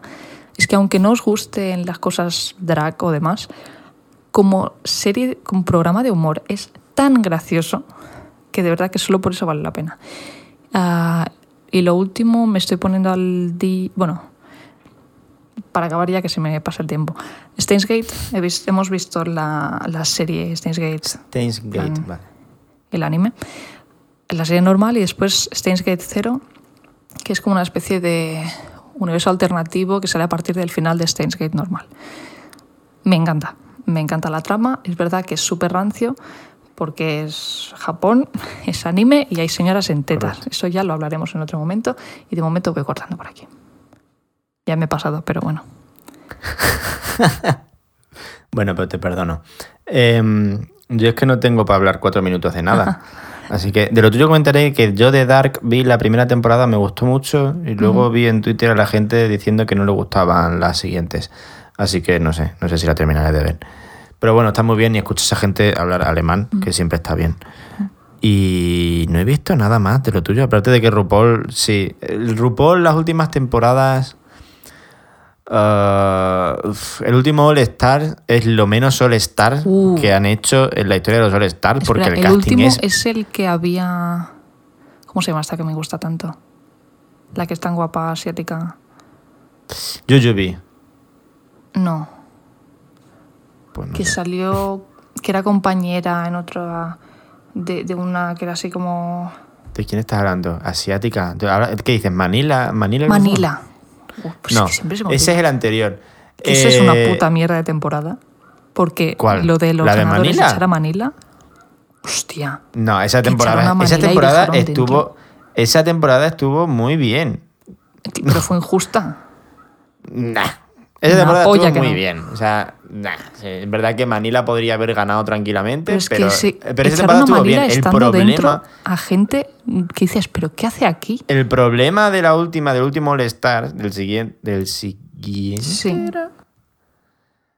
es que em, el casting es una mierda. O sea, es como Ah. las obras. O sea, es que a la final llegan las que tienen que llegar. O sea, las últimas cuatro son como obvio que van a ser estas. Porque que son ¿Quién las mejores con mucha diferencia. De Pero en fin, conocido. no voy a decir, no voy a contar Ah, el vale. final del del programa. vale, vale. Eh, y de mis series, solo diré que empezamos, empezado a ver, hemos empezado a ver en casa eh, The Morning Show, que es una serie de Apple TV que los dos primeros capítulos los puedes ver sin pagar Apple TV. Eh, es una serie en la que aparecen Jennifer Aniston, eh, Steve Carell, eh, Reese Witherspoon. eh, o sea, está muy bien. Eh, si, si os gusta el mundo de la televisión y demás, adelante. Nosotros cuando podamos, o sea, cuando, no sé cuándo, cuando la apetezca Juan, eh, pagaremos, porque creo que Apple TV, no sé si son 5 euros al mes, una cosa así, para acabar de verla, porque los dos primeros capítulos se, eso, se pueden ver gratis y además terminan ahí como, ahora quiero seguir. Eh, pero está muy bien. Jennifer Aniston está estupenda. O sea, tiene toda la serie, tiene un punto telenovelesco algunas veces en el tono que no pasan la raya para mí. O sea, que eh, es como, hay veces que es como, mira, esto es demasiado. Pero no. O sea, está bien. Jennifer Aniston está muy bien. Eh, Reese Witherspoon está muy bien, enfadada. Eh, Steve Carell está muy bien, haciendo de mm, señor... Es que no sé ni si contar nada. Eh, pero vaya. La premisa la voy a contar.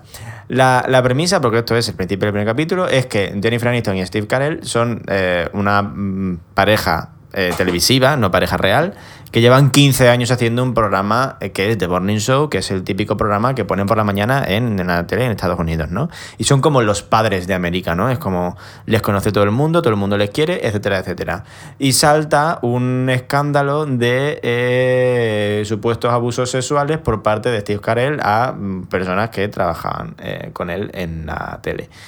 Y claro, es como cómo lidias con eso siendo la otra persona, Jennifer Aniston, eh, aparte de que, bueno, pues... En fin, eh, es un poco esto, así es, como empieza la serie.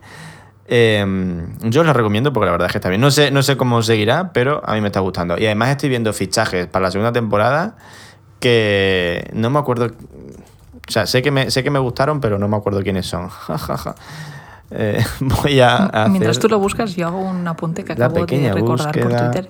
Hablando de fichajes, parece que Charlie Cox va a aparecer en ah, Spider-Man 3. Ah, bueno, O sí, sea, es que eso va a aparecer bueno, en todo bueno, el mundo. Bueno. Ya, ya. Pero Charlie Cox nunca había salido en una peli de Marvel. O sea, tenía la serie de Netflix de Daredevil, que es increíble. Y está él increíble. Y, y me gusta mucho que ahora salga en, en Spider-Man. Porque sin ser yo fan o no sé nada de cómics, ¿vale? Sé muy poco. Pero, joder, Daredevil y A mí el Daredevil de ah, la serie me, me gustó un montón. Y mira que no he visto la tercera temporada, pero... No, yo tampoco, porque quiero ver es antes de Defenders. Porque están todas las cinco series liadas. Bueno, sigue. Que te he cortado. Eh, no, lo de, lo de The Morning Show, fichajes para la segunda temporada. Juliana Margulies, es que es la prota de The Good Wife, que es Mm. una señora magnífica. Y, y Hassan Minhaj, que es... Hassan Minhaj, digo bien, que es un tío que hace stand-up comedy también, tenía un programa en, en Netflix que estaba muy chulo. Eh, y luego más actores que no conozco, pero sobre todo esos dos me interesan. Así que supongo que, que acabaremos de, de verla. ¿Y estabas tú hablando de...? ¿De qué estaba hablando? ¿De Charlie Cox? No sé. antes?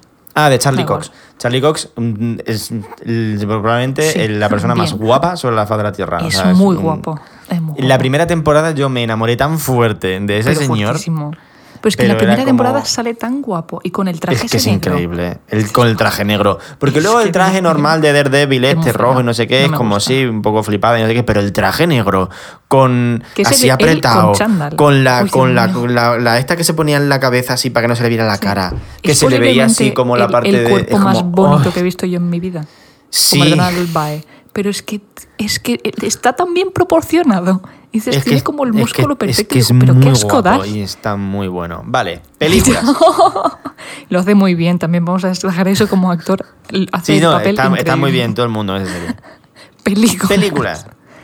Am, Que nos estamos alargando Vale. mucho y luego tengo que ponerme yo aquí a hacer un guiso y me lleva un rato. voy a hacerlo rápido, no me voy a poner contador, pero Vale. si quieres hago yo. mm, tiro Vale, todo lo y mío, tú- luego y- tú ya. y luego comento. Me parece bien, me parece buena idea. De- Eh, ¿Tengo permiso para interrumpirte una vez si acaso lo Sí, sí, necesito sí. a mitad de...? Vale. me la guardo. He visto cinco películas de 2020. Am, nada Oye, son de más que yo. La prim- tres que me han gustado, vamos a empezar por lo bueno.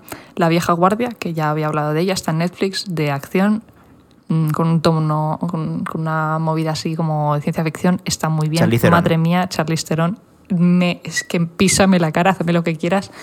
Am, no puedo describir lo que me hace sentir esta mujer en esta peli, sale tan guapa y es tan pa' lesbianas eso.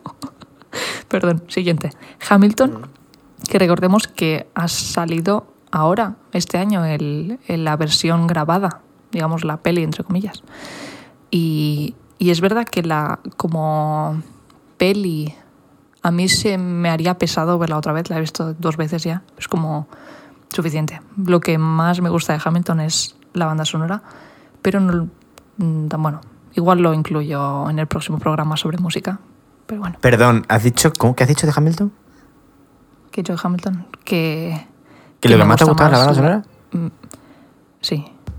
O sea, la música, no el... Sí, sí, sí. O sea, las canciones, no, no el musical. No me voy a poner el musical cada vez que quiera, ¿sabes? Hombre, ya, ya, ya. Pero no sé, es que me ha sonado un poco raro. Pero bien, bien. No, no digo que esté Lo mal, entiendo. joder. Pero como entiendo que verlo tú en el teatro es un puto flipe. Y, Pero y digo que está también, muy realmente. bien la producción. Sí, sí, sí. Por la producción, por los actores que están súper bien, por el, el escenario, cómo utiliza la cosa está que rueda en medio, está muy bien. Mm, Pero lo que más me ha obsesionado este año es la música. Lo, lo que decía, No, sí, no, es, que, quería no, que es que es impresionante. esto O sea, te quiero decir, es normal, es normal. Que, que lo que, Mm. sea, al final lo que te pones es la música. Sí, sí, es lógico, Mm. lógico. Ah, y después, como algo que me ha gustado también para destacar, no tiene mucha importancia, pero es como un musical, es que no es ni musical, ¿eh? es como un- una peli, entre comillas, de Netflix que se llama A Celebration of the Music from Coco, que es básicamente un concierto de, de diferentes músicos cantando canciones de Coco o relacionadas con Coco que salieron en el disco. Y es muy bonito. O sea, hablan un poco sobre su relación con la cultura de México y demás. Y es algo que te pones un ratito, lloras porque la música es muy bonita, sale gente muy guapa y con vestidos mexicanos muy bonitos y pasas un rato bonito y ya está, y te anima.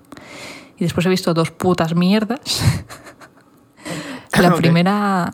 La primera no es tan puta mierda, porque juntarla con la otra es como un poco un insulto, pero ya dejé claro que a mí Tenet, mm, bueno, no es que sea excesivamente mala, pero es como, tío, podrías haberlo hecho muy bien y no lo has hecho. Y, y aún así digo que tiene muchas cosas muy buenas, los actores están muy bien, tiene escenas increíbles, visualmente está súper bien.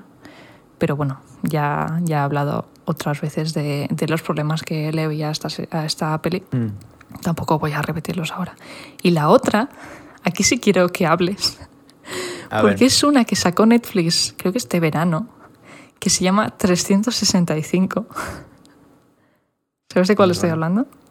No. Una que era como el 50 sombras de Grey peor. ¿Peor? Imagina peor. Es que imagina lo que es 50 sombras de Grey. A ver, es po- polaca la película. Yo con respeto a Polonia, pero es polaca la película. Soy polaca, tengo el coño detrás como las vacas. Es muy chungo, es muy chungo. La vi un poco por los loles de jaja. mm, hablan de esto pensando que sería una cosa que parecería de fanfic, y efectivamente parece de fanfic, pero tío, una de machismo. O sea, es una cosa que no, no, no comprendo. Es polaca. Pido perdón si Nunca tenemos un oyente polaco, pero es que hay, hay issues en Polonia ahora mismo. O sea, es muy grave lo que está pasando Sí, sí, allí y no es de gratis. Será por algo, ¿me entiendes? De algún sitio tienen que venir. Pero, joder, que pretende ser una Bueno. peli erótica y, es, y al final es una peli de taparte los bueno, ojos. pero es que de- igual para los polacos es erotismo eso. Pero es que es una peli erótica que se pasan todo el día follando, obviamente, pero Pues parece para, para crías de 12 años. Es como no, es una mezcla un poco extraña. Y, y aparte, la trama va de que un multimillonario mm, de la droga, en Ah. plan de esos de barcos y cómo era la frase de vender, Mm, casinos y furcias, un poco y eso furcias, correcto. pero, pero de un señor que, pues, que tiene su empresa de la droga y, y rapta a una señora que se le ha aparecido en sueños, a- Hostia. que no conoce de nada, se, se va por todo el mundo a buscarla y se la encuentra en un aeropuerto, la secuestra y la encierra en su mansión. Y le dice, te voy a... le dice con una voz súper profunda, así como, te voy a dar 365 días para que te enamores de mí. ¡Hostia puta! ¡Hostia, Entonces- cosa más turbia! Y la tía, y la tía, espérate, que es muy bueno. No, y La ella encantada, claro, ya se enamorará. La contestación no es, tío, me has secuestrado, ah, yo tengo, mm, o sea, la gente me va a buscar, co- joder, es que me has secuestrado, ¿sabes? La tiene encerrada. Y ella dice, "Ah, tengo novio. Ah, claro. Tengo novio. Porque es que el factor fundamental de que define a una mujer y que tiene que y que es lo que hace que la respetes es que tiene Claro. novio. Es que ¿Cómo se te ocurre? Claro. Es que yo es que contigo no puedo porque tengo novio. No es que yo no quiera, es que tengo novio. Entonces, Claro. igual, Sí. igual a este otro hombre sí que le respetas. Y no le preocupa que la tengas encerrada y que la hayas llevado a Italia, ¿sabes? Entonces, am, es En una fin. cosa que cada cosa que pasa es más loca todavía. Y al final Mm. ella dice como, ah, bueno, pues nada, pues, pues aprovecho y que me compre todo lo que yo quiero. Como, ah, bueno, y aparte, aparte, Y le, el- decir relájate y disfruta. él que, que todo el rato, a cada 30 segundos, la empotra contra una pared y se le pone así como al lado de los labios y presionando con mm, su magnífica polla, supongo, yo qué sé. Ah, en plan, te voy a empotrar aquí en medio. Pero siempre se para antes de comerle la boca y de hacerle todo lo que quiere hacerle y dice, no, pero no te voy a tocar hasta que me des permiso. Y eso pretende, es en plan, feminist me icon. Si la has secuestrado, hijo de puta. Que la has Pero secuestrado es y te la has llevado a otro país. Y ella como Mira, medio pensando, entiendo. buah, qué bueno es, no me viola. Y es como, pero qué cojones te pasa Literalmente esto es un fanfic. Esto es un Es fanfic, malo. Mal, muy mal y muy tóxico y es que es asqueroso. Pero vaya, que Es yo he, ridículo. yo he leído cosas que iban un poco por ahí. O sea, son- Ya, pero una cosa es que lo escriba a alguien con 15 Terrible, años en su casa en Wattpad y la otra es que te haga Netflix una peli millonaria. ¿Qué cojones? Bueno, habrá, habrá Es que ver cómo de millonaria es la película. eh, Bueno, no sé. No sé, da igual. Siguiente. En fin. Ah. Eh, 365, no la veáis. No la veáis. ¿Te, queda- ¿Te faltaba algo por decir? Ah, no, quería, bueno, voy a mencionar las pelis que he visto este año, no de este año, pero mis favoritas. Venga. Así. Nicky Aprendiz de Bruja, que ha Ay, esa la he visto yo este año y es increíble. muy bien. Se ha ido rap- o sea, instantáneamente a mi top 3 películas de Ghibli, junto al. Castillo Ambulante y El Recuerdo de Marnie. Después A Juan, visto- perdón, que te sigo interrumpiendo. Ujú, no, no. A Juan le gustó mucho Recuerdos del Ayer, que yo no la he visto todavía. tampoco. Pero dice que es, mm, dice que es, creo que es su película favorita de, Nef- de Netflix, de Ghibli, ahora mismo. Me la pondré O sea que de- de- de- debe estar bien. Ah, después he visto, ya la mencionamos, pero El Quinto Elemento me ha parecido de las mejores cosas que he visto nunca. Ah, porque me encanta la ciencia ficción y esto es como ciencia ficción ah, sin tomarse demasiado en serio, con cosas súper guays. gente guapísima. Era de- era Luc Besson esa película. guapo. ¿De qué? ¿De quién era esta película? De Luc Besson. Sí, es que es. Eh, Luc Besson es un director francés que ha hecho, por ejemplo. eh, ¿Has visto Lucy? La de Scarlett Johansson, Ah, sí. de esta de no usamos el 100% de la Sí. capacidad del cerebro, entonces de repente se convierte aquí en una máquina. Pues esa peli es de Luc Besson. Nikita, la película Nikita del año 90 Mm. es de Luc Besson. Eh, León, el profesional, es de Luc Besson. Mm. Hi- Hizo uno hace poco era Valerian. And the ¿Cómo- Sky cómo of se llama? the Espera, espera. Thousand- Eh, y la ciudad de los mil planetas. Que, que también era una flipada. Eh, la peli de Juana de Arco, también con Mila Jovovich. O sea, es un tío que hace este tipo de películas. Eh, empezó con una, una cosa así como más de. como más cine negro y más esto y más de. de tal, pero ahora es como de fliparse. Y la verdad es que es muy bien, me parece muy bien que haya este señor francés que hace estas películas porque es que es- no las hace nadie, sino. A favor del quinto elemento siempre, desde pequeñito. Siempre. Ah, la piel que habito, que no la había visto, es- me ha sorprendido un montón. Me gustó mucho. Yo no la he visto. Ah, después Knives Out, ya hemos hablado de ella, así que no hace falta volver. Am, el fantasma de la ópera en el Royal Albert Hall, ya lo mencioné, pero vedla si hay alguna manera de verla ahora, porque la emitieron durante el confinamiento gratuita durante dos días en YouTube. Ahora, no sé, yo tengo el DVD, pero la buscáis de alguna manera. Es increíble. Cantan muchísimo mejor que la versión de 2004. L- Todos los O sea, en efectos de los 2004 te están- refieres a la de Gerard Butler Sí. y Emily Ross. Obviamente, porque son actores de musicales, claro que cantan mejor. Ah, después vi Perfect Blue. No sé si la has visto ya o no. Esta es la que se La parece a Black. Swan. Sí. Eh, vale, no, esta es otra que ha visto Juan. Em, no, no la he visto. Es que Juan ha visto muchos cines de, de este año. Pero yo, yo muy poco. Después, ah, esta ya la mencioné, pero una de las que más me ha gustado de lo que estoy viendo, estoy, ya dije que estaba viendo las de James Bond desde el- la primera. Una de las que más me ha gustado, que creo que todavía no había visto, es Al Servicio Secreto de Su Majestad. Porque es como muy distinta, mucho más de ver el Bond más humano, y está muy guay. Después, Alita, Ángel de Combate, la Uh, versión. esta dicen de que es buenísima. ¿Cuál? Alita ¿La- Personas. o- No, no, la, Alita la Personas. de, la de Robert, la de Robert Rod- era Robert Rodríguez, Robert Rodríguez. Eh, para que me salga bien lo tengo que decir como en el eh, Celebrity de Tarantino. Robert Rodríguez, Robert Rodríguez. Eh, es, dicen que es muy a mí me buena gusta película. un montón. Yo no, Pues no la- la he visto la- todavía es el tipo de, de de películas anime- que me flipan. Sí, sí, la de anime me gustó mucho, pero dura igual 50 Yo esa no minutos la peli entera. Es muy corta, muy buena porque es como una, una ambientación así como futurista muy chula y muy original que me gustó un montón. Y la versión con personas es que me ha flipado. Aparte de que la banda sonora la pone la fucking Dualipa. ¿Ah?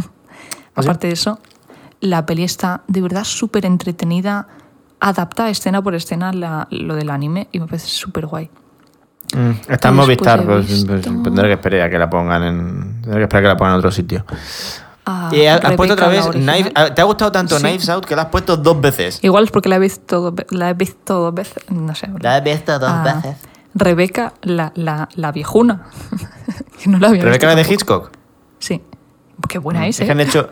Han hecho una. hecho una de Netflix ahora. En Netflix, pero se ve que es como. No. Está, Es Armie Hammer y no me acuerdo quién es ella. Mm. Pero. mm, Bueno, pero la veré algún Sí, Rebeca, poneros la de Hitchcock, que es la buena. Y yo- la última. Ah, ay. No, para No, no, no, ya. Ah, Drive. ah, Protagonizada por. ah, ya diré. Ay, ¿cómo se llama? El guapo que no es guapo. La nueva. Ryan ¿El de? Gosling. ¿El de qué has dicho? La nueva de Blade Runner. La nueva de Blade Runner. Ah, de Blade Runner, sí. El de La La Land. El de La La Land también, efectivamente. El de Noah y Esa, demás, sí. esa persona que no. que no tiene. tiene una cara, ¿sabes? No. En la cara. O Está sea, es el bien típico, es el típico guapo que no es guapo, que en realidad lo que le pasa es que está bueno y ya está. Entonces, como que aguapas. Pero en realidad no es guapo. No, pero en, en Drive hace un papel como de persona con problemas de, para interactuar con otra gente que le Sí, queda muy bueno. bien con eso de no, no hacer Sí, no, era, gestos con la era- cara y no era hablar perfecto así. para él. Esa peli está bien, esa peli está bien. Y además es, es una peli del amigo de Kojima, eh, que no me acuerdo ahora. Uy, madre, que pongo Drive y se me abre el Drive. De que, sale Oscar Isaac. Hola. Sale Oscar, sale Oscar Es- Isaac. qué guapo Vamos a ver. no puedo Drive, mm, película. Lo que yo estoy buscando, no me acuerdo cómo se llama este señor. Nicholas Winding Refn. Eh, que es este señor que es eso, es amigo del Kojima y sale en el, en el Death Stranding también. Que ha hecho películas muy raras y se ve que se lleva muy bien con Ryan Gosling porque le salen casi todas. Está bien esa película, la de Drive, está bien. Y sale esta, sale esta chica que, que es tan maja, no me acuerdo cómo se llama. Que, eh, que después vi que sale en Doctor Who, en un capítulo muy querido que se llama Blink. Carey Mulligan. ¿Qué qué? Que sale en un capítulo de los favoritos de la gente que ha visto Doctor Who, que se llama Blink, y es la protagonista de ese capítulo. Ah. Sigue ahora con las tuyas mira. y no te cortes. Las mías es muy, las mías es muy fácil. Eh, tengo puestas dos que son de las que me acordé cuando hice la lista. Eh, Hereditary, que ya hablamos aquí. Eh, está muy bien. Mm, mucho miedo. Es que no voy a hablar más porque es que no. Mucho, mucho texto más que mucho miedo. Mucho, mucho texto. Mucho miedo. La pobre niña pequeña se lleva un dolor de cabeza. Eh, y luego eh, no lo vio venir. Ella no lo vio venir. Tú tampoco lo viste venir. Tú te asustaste, te- te asustaste mucho con eso. Yo sí lo vi venir. Yo, yo no pensaba que fuese a ser tan bestia. Yo pensaba que lo iba a conservar. Pero se ve que no. Eh, sí, es verdad. Yo dije, yo dije, yo dije, se ha matado, se ha matado, porque claro, te pegas esa hostia. Pero yo pen- no pensaba que, que- que- que la fuese a perder literalmente. O sea, que fue muy loco. De spoiler. eh, pff, spoiler alert. Eh, y he puesto esa y he puesto Parásitos, que fue la última película que vi en el cine antes del apocalipsis. ¿Dos veces? La vi en el cine dos ¿La vi veces. contigo? No, ¿verdad? No. La fui, una vez, la fui a ver una vez con Juan y luego la fui a ver otra vez con Nacho. ¿Qué vi Porque le dije a? Nacho, le, di- le- le dije a Nacho, ¿has visto Parásitos? Y me dijo, no, digo, pues voy contigo, que la quiero ver otra vez. Conmigo no has visto nada. ¿Qué ¿Pero es de este año? No es de este año. Es de finales del año pasado, pero yo la vi en el cine este año. Bueno, yo también la he visto. Sí, Creo no que la vi en el cine este año. Igual la vi Ya. en el cine el año pasado, pero como me, pero me apetecía hablar de Parásitos porque Está básicamente es la mejor película Parásitos y, y a favor de todo lo que sale ahí. Además, el protagonista de Parásitos es eh, amigo de uno de BTS, que es amigo de los actores más importantes de Corea. Tienen eh, un grupito así de gente que se conoce, porque uno de ellos actúa en una serie, entonces a, a través de ahí conoció eh, a otros actores y es como que de repente eh, eran como es el artista nominado al Grammy de este BTS y el actor que ha ganado un Oscar con la película tal de Parásitos. Si os fin. gusta Parásitos, mirad la filmografía de Yorgos Lanthimos. Ya lo he dicho mil veces, pero tiene Ah, yo pensaba que ibas a decir, si os gusta Parásitos, mirad la filmografía de Bong Joon-ho, eh, que tiene mm, maravillas. Eh, y ya está, porque es que mi año ha sido de este. Yo películas no he visto muchas. Es que, ¿sabes el problema? Que no me acuerdo. Porque vosotros, la gente que os apuntáis las cosas, lo tenéis muy fácil porque vais al... ¿Cómo se llama la, aplica la cosa esta que usáis para apuntar El las películas? El Letterbox ese. Yo me hice la cuenta, pero no las apunto porque es que no me, no me da la gana. Es como, no, porque es eh, al final es como ver una película y luego tengo el trabajo de apuntarme aquí que he visto una película. No, una película y ya está. Me agobio con esas cosas. Yo soy Que a mí así. me da gustito después ver la lista y decir, ah, pues mira, estas me gustaron. Pero bueno, ya, pero es que a no sé, a, mí me da un poco de pereza. Eh, sí, que además esto también voy rapidito. Vale. Tú. ah, yo de este año he jugado a muy poca cosa. De hecho, a tres juegos. Ah, el primero, el. Bueno, para acabar antes. El Animal Crossing. mm, me gustó mucho y me lo pasé muy bien durante el primer mes, pero después la verdad es que me aburrió. Pero bueno, yo que sé, esas sesenta y pico horas que jugué no me las quita nadie. O sea, bien. No, no he tenido esa necesidad de seguir jugando porque había cosas que el ritmo... Sé que hay gente que dice que, que lo bueno es que el ritmo es consecuente con el juego y con que juegues un ratito cada día y eso. Y la madre de Ernesto lleva 700 horas al Animal Crossing. ¿Qué dices? Al New Horizons, te lo juro, no ha salido hace tanto. No sé si eran Pero si salió al 600 y pico, principio, de- 700. salió al principio, salió como en marzo, en abril. Lo sé.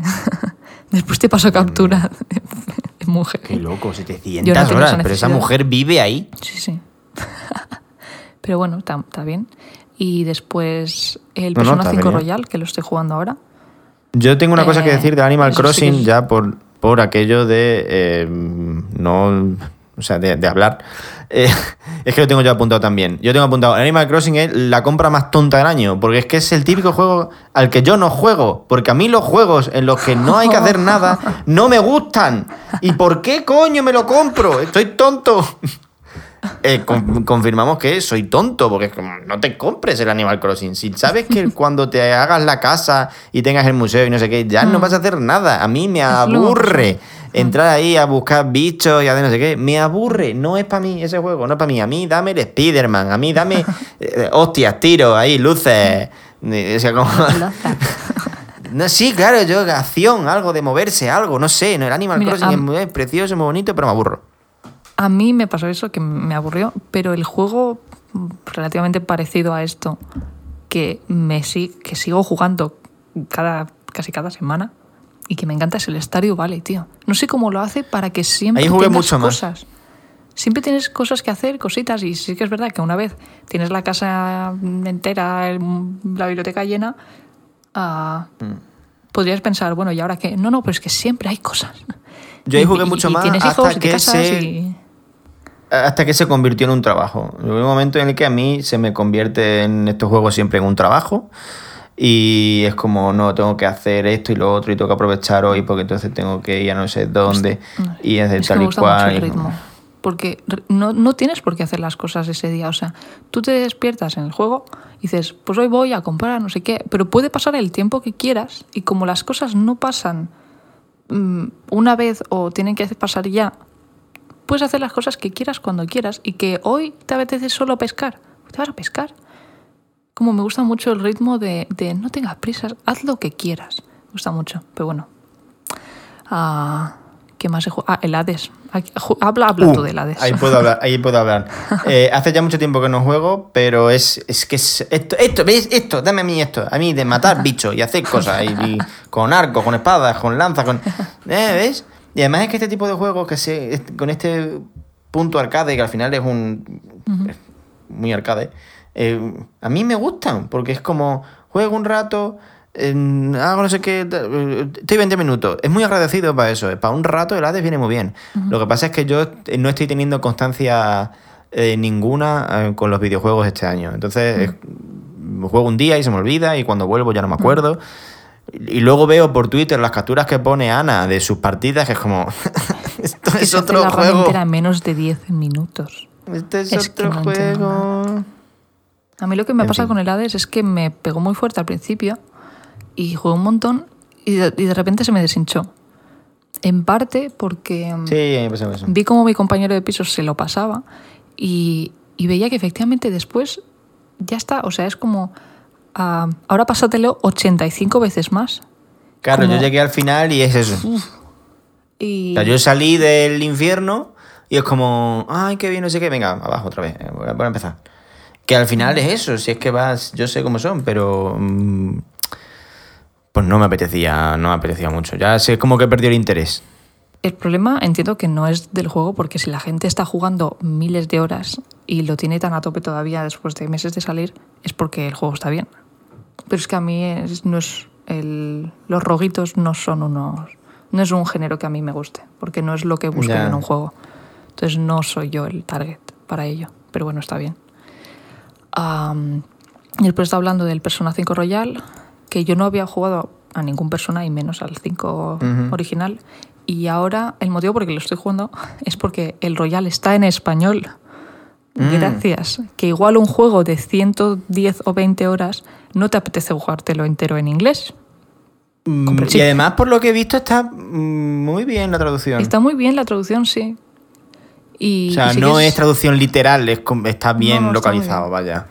Yo es que lo, ya lo he dicho alguna que- vez, yo lo tengo empezado, tengo una partida con ciento y algo horas y al final me pasó como con los otros, que se convirtió en un trabajo. Y es como, Mm. es domingo, tengo que ir al metro a beberme el batido este, a ver con quién hablo hoy para subir lo de la- las cosas esta de Mm. tal. Eh, tengo que no sé dónde, no sé qué. eh, ¿Cómo puedo aprovechar hoy para conseguir esta cosa de Mm. un fusionar las dos? Mira, al final me cansé. Yo lo estoy jugando, ya lo digo, siempre lo que yo busco en los juegos no es la dificultad, es la inmersión en general. Entonces, me estoy jugando al Persona 5 en fácil, porque veo que el juego son 130 horas solo la historia principal. Y digo, no me apetece estar media hora con los combates, porque los combates están muy divertidos, porque es como súper visual y súper guay, pero no me apetece estar tanto tiempo. Entonces, me gusta que vaya avanzando las cosas y decidir qué hacer y, y, y eso, y es como, para quien no esté mu- muy metido en el tema de videojuegos, es un juego en el que eres un estudiante de bachiller que por las tardes te pasan a matar monstruos. Básicamente, ¿no? Es algo así. Básicamente va de eso. Que hay como un mundo paralelo del ¿Eh? el subconsciente de las personas malas. Entonces tú te metes ahí a solucionar mierdas. Y mientras, por la mañana, pues vas a clase y quedas con tus Mm. La amigos. gente es Pues, mala, la gente es mala porque en el mundo ese paralelo, pues mm, tienen ahí movidas. Entonces tú entras y las solucionas. mm, Pero Está está, está bien, muy guay. está bien. la- y además, Estéticamente es brutal. o Es sea, es el juego con la interfaz más bonita de la Bueno, historia bueno. de los videojuegos. Es que estamos hablando de la interfaz lo- lo son visual. los menús. La o sea, música, Oscar. No, la música, la Uh, música te uh. vuelves loco. La música te vuelves loco. En este programa no no, es- porque ya he escogido la canción, pero en el próximo, bueno, el próximo no, porque es de música. En alguno Bueno, de pues lo estos puedes, lo puedes poner en este también, no te pongas. No, porque no hay esta reglas. semana he estado a tope escuchando una canción y la quiero. Ah, vale, vale. La música del Persona 5 Es, es de, es de las mejores. es la mejor banda sonora probablemente de Es esta década, puede ser. Bueno, es que está el de Us, Es por ejemplo. Pero es se queda o muy sea, bien. uf, Es súper pegadiza. Las canciones te transmiten tanto el mood que quieres poner en ese No, momento. o sea, y además te las pones para estar en casa. Y es que son Claro. buenísimas. ese es el tema, es que funcionan fuera del juego también. Claro, Mm. claro. Está muy bien. es- Y no solo es- las, es las instrumentales, que son buenísimas, las cantadas. todo, todo. Hola. O sea, lo malo, las el problema canta- es que no están en Spotify. Eso es lo malo, claro. Te las tienes que andar no buscando, te las tienes que andar buscando pirata en YouTube. Sí. Y eso es una mierda. Pero eh, está genial. O sea, es una ¿Qué más? Ah, no voy a hablar de Cyberpunk porque lo estoy esperando todavía. Pero, Claro, aquí estamos ah, todavía. no te- a- a acuérdate, te va a llegar Sí. cuando acabemos. Sí voy a hacer una... Porque es algo que estaba pensando... Porque llevo dos días soñando con el Cyberpunk, obviamente. Es algo que he estado pensando estos días que mm, quiero mencionar porque es algo... Es como un deseo, más que nada. Es un deseo de que quiero que sea o cómo quiero que sea el juego. Am, a mí me parece muy bien que haya partes, obviamente, de acción, porque es un juego de acción en parte, aparte de ser un juego, un RPG. Pero algo que me encantaría que estuviese y me daría mucha pena si no lo hacen así, es la parte de la inmersión a, a un nivel de que me gusta mucho que en los juegos tú como persona quieras que tu personaje haga cosas que no es necesario que haga, pero que a ti te dan más inmersión. Me estoy explicando fatal. Me refiero a, por ejemplo, como cuando en, yo sé, a ver, algunos ejemplos que me vienen a la cabeza. El Hollow Knight o el Brothers, por ejemplo. Cuando tú quieres sentarte en un banco y a, a estar ahí sin hacer nada, o escuchar la música, o como, como- mira, ejemplo cercano, como cuando en el Hades te, te pones al lado de Eurídice a escuchar cómo canta, por ejemplo, o te sientas a, yo qué sé, ¿sabes? Cosas de estas que no te aportan nada en el juego, pero que te hacen sentir parte de él. En el Witcher yo lo hacía, pero un montón, y en los Dragon Age, que sabes que es de mis sagas favoritas, hacía mucho eso de cambiarme de ropa porque yo pensaba, joder, vengo de una misión y, llego a mi castillo.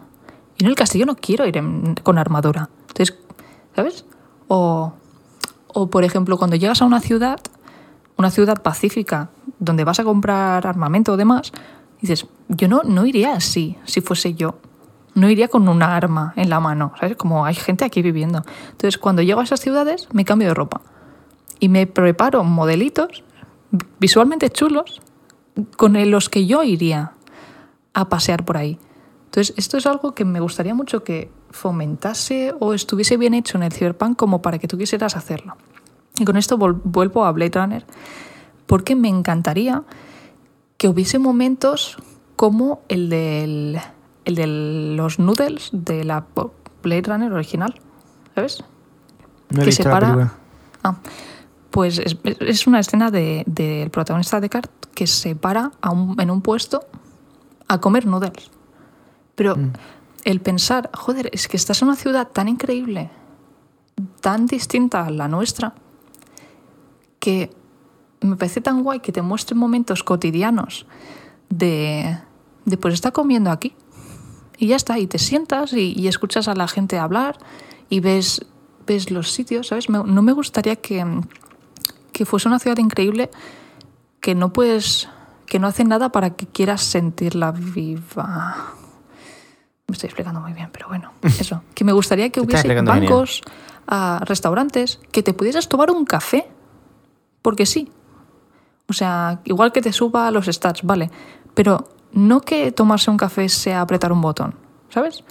Mm. Quiero- me gustaría que los videojuegos dejasen de ser tan videojuegos, videojuegos en ese aspecto, ¿sabes? Que hubiese cosas más, más humanas, ¿sabes?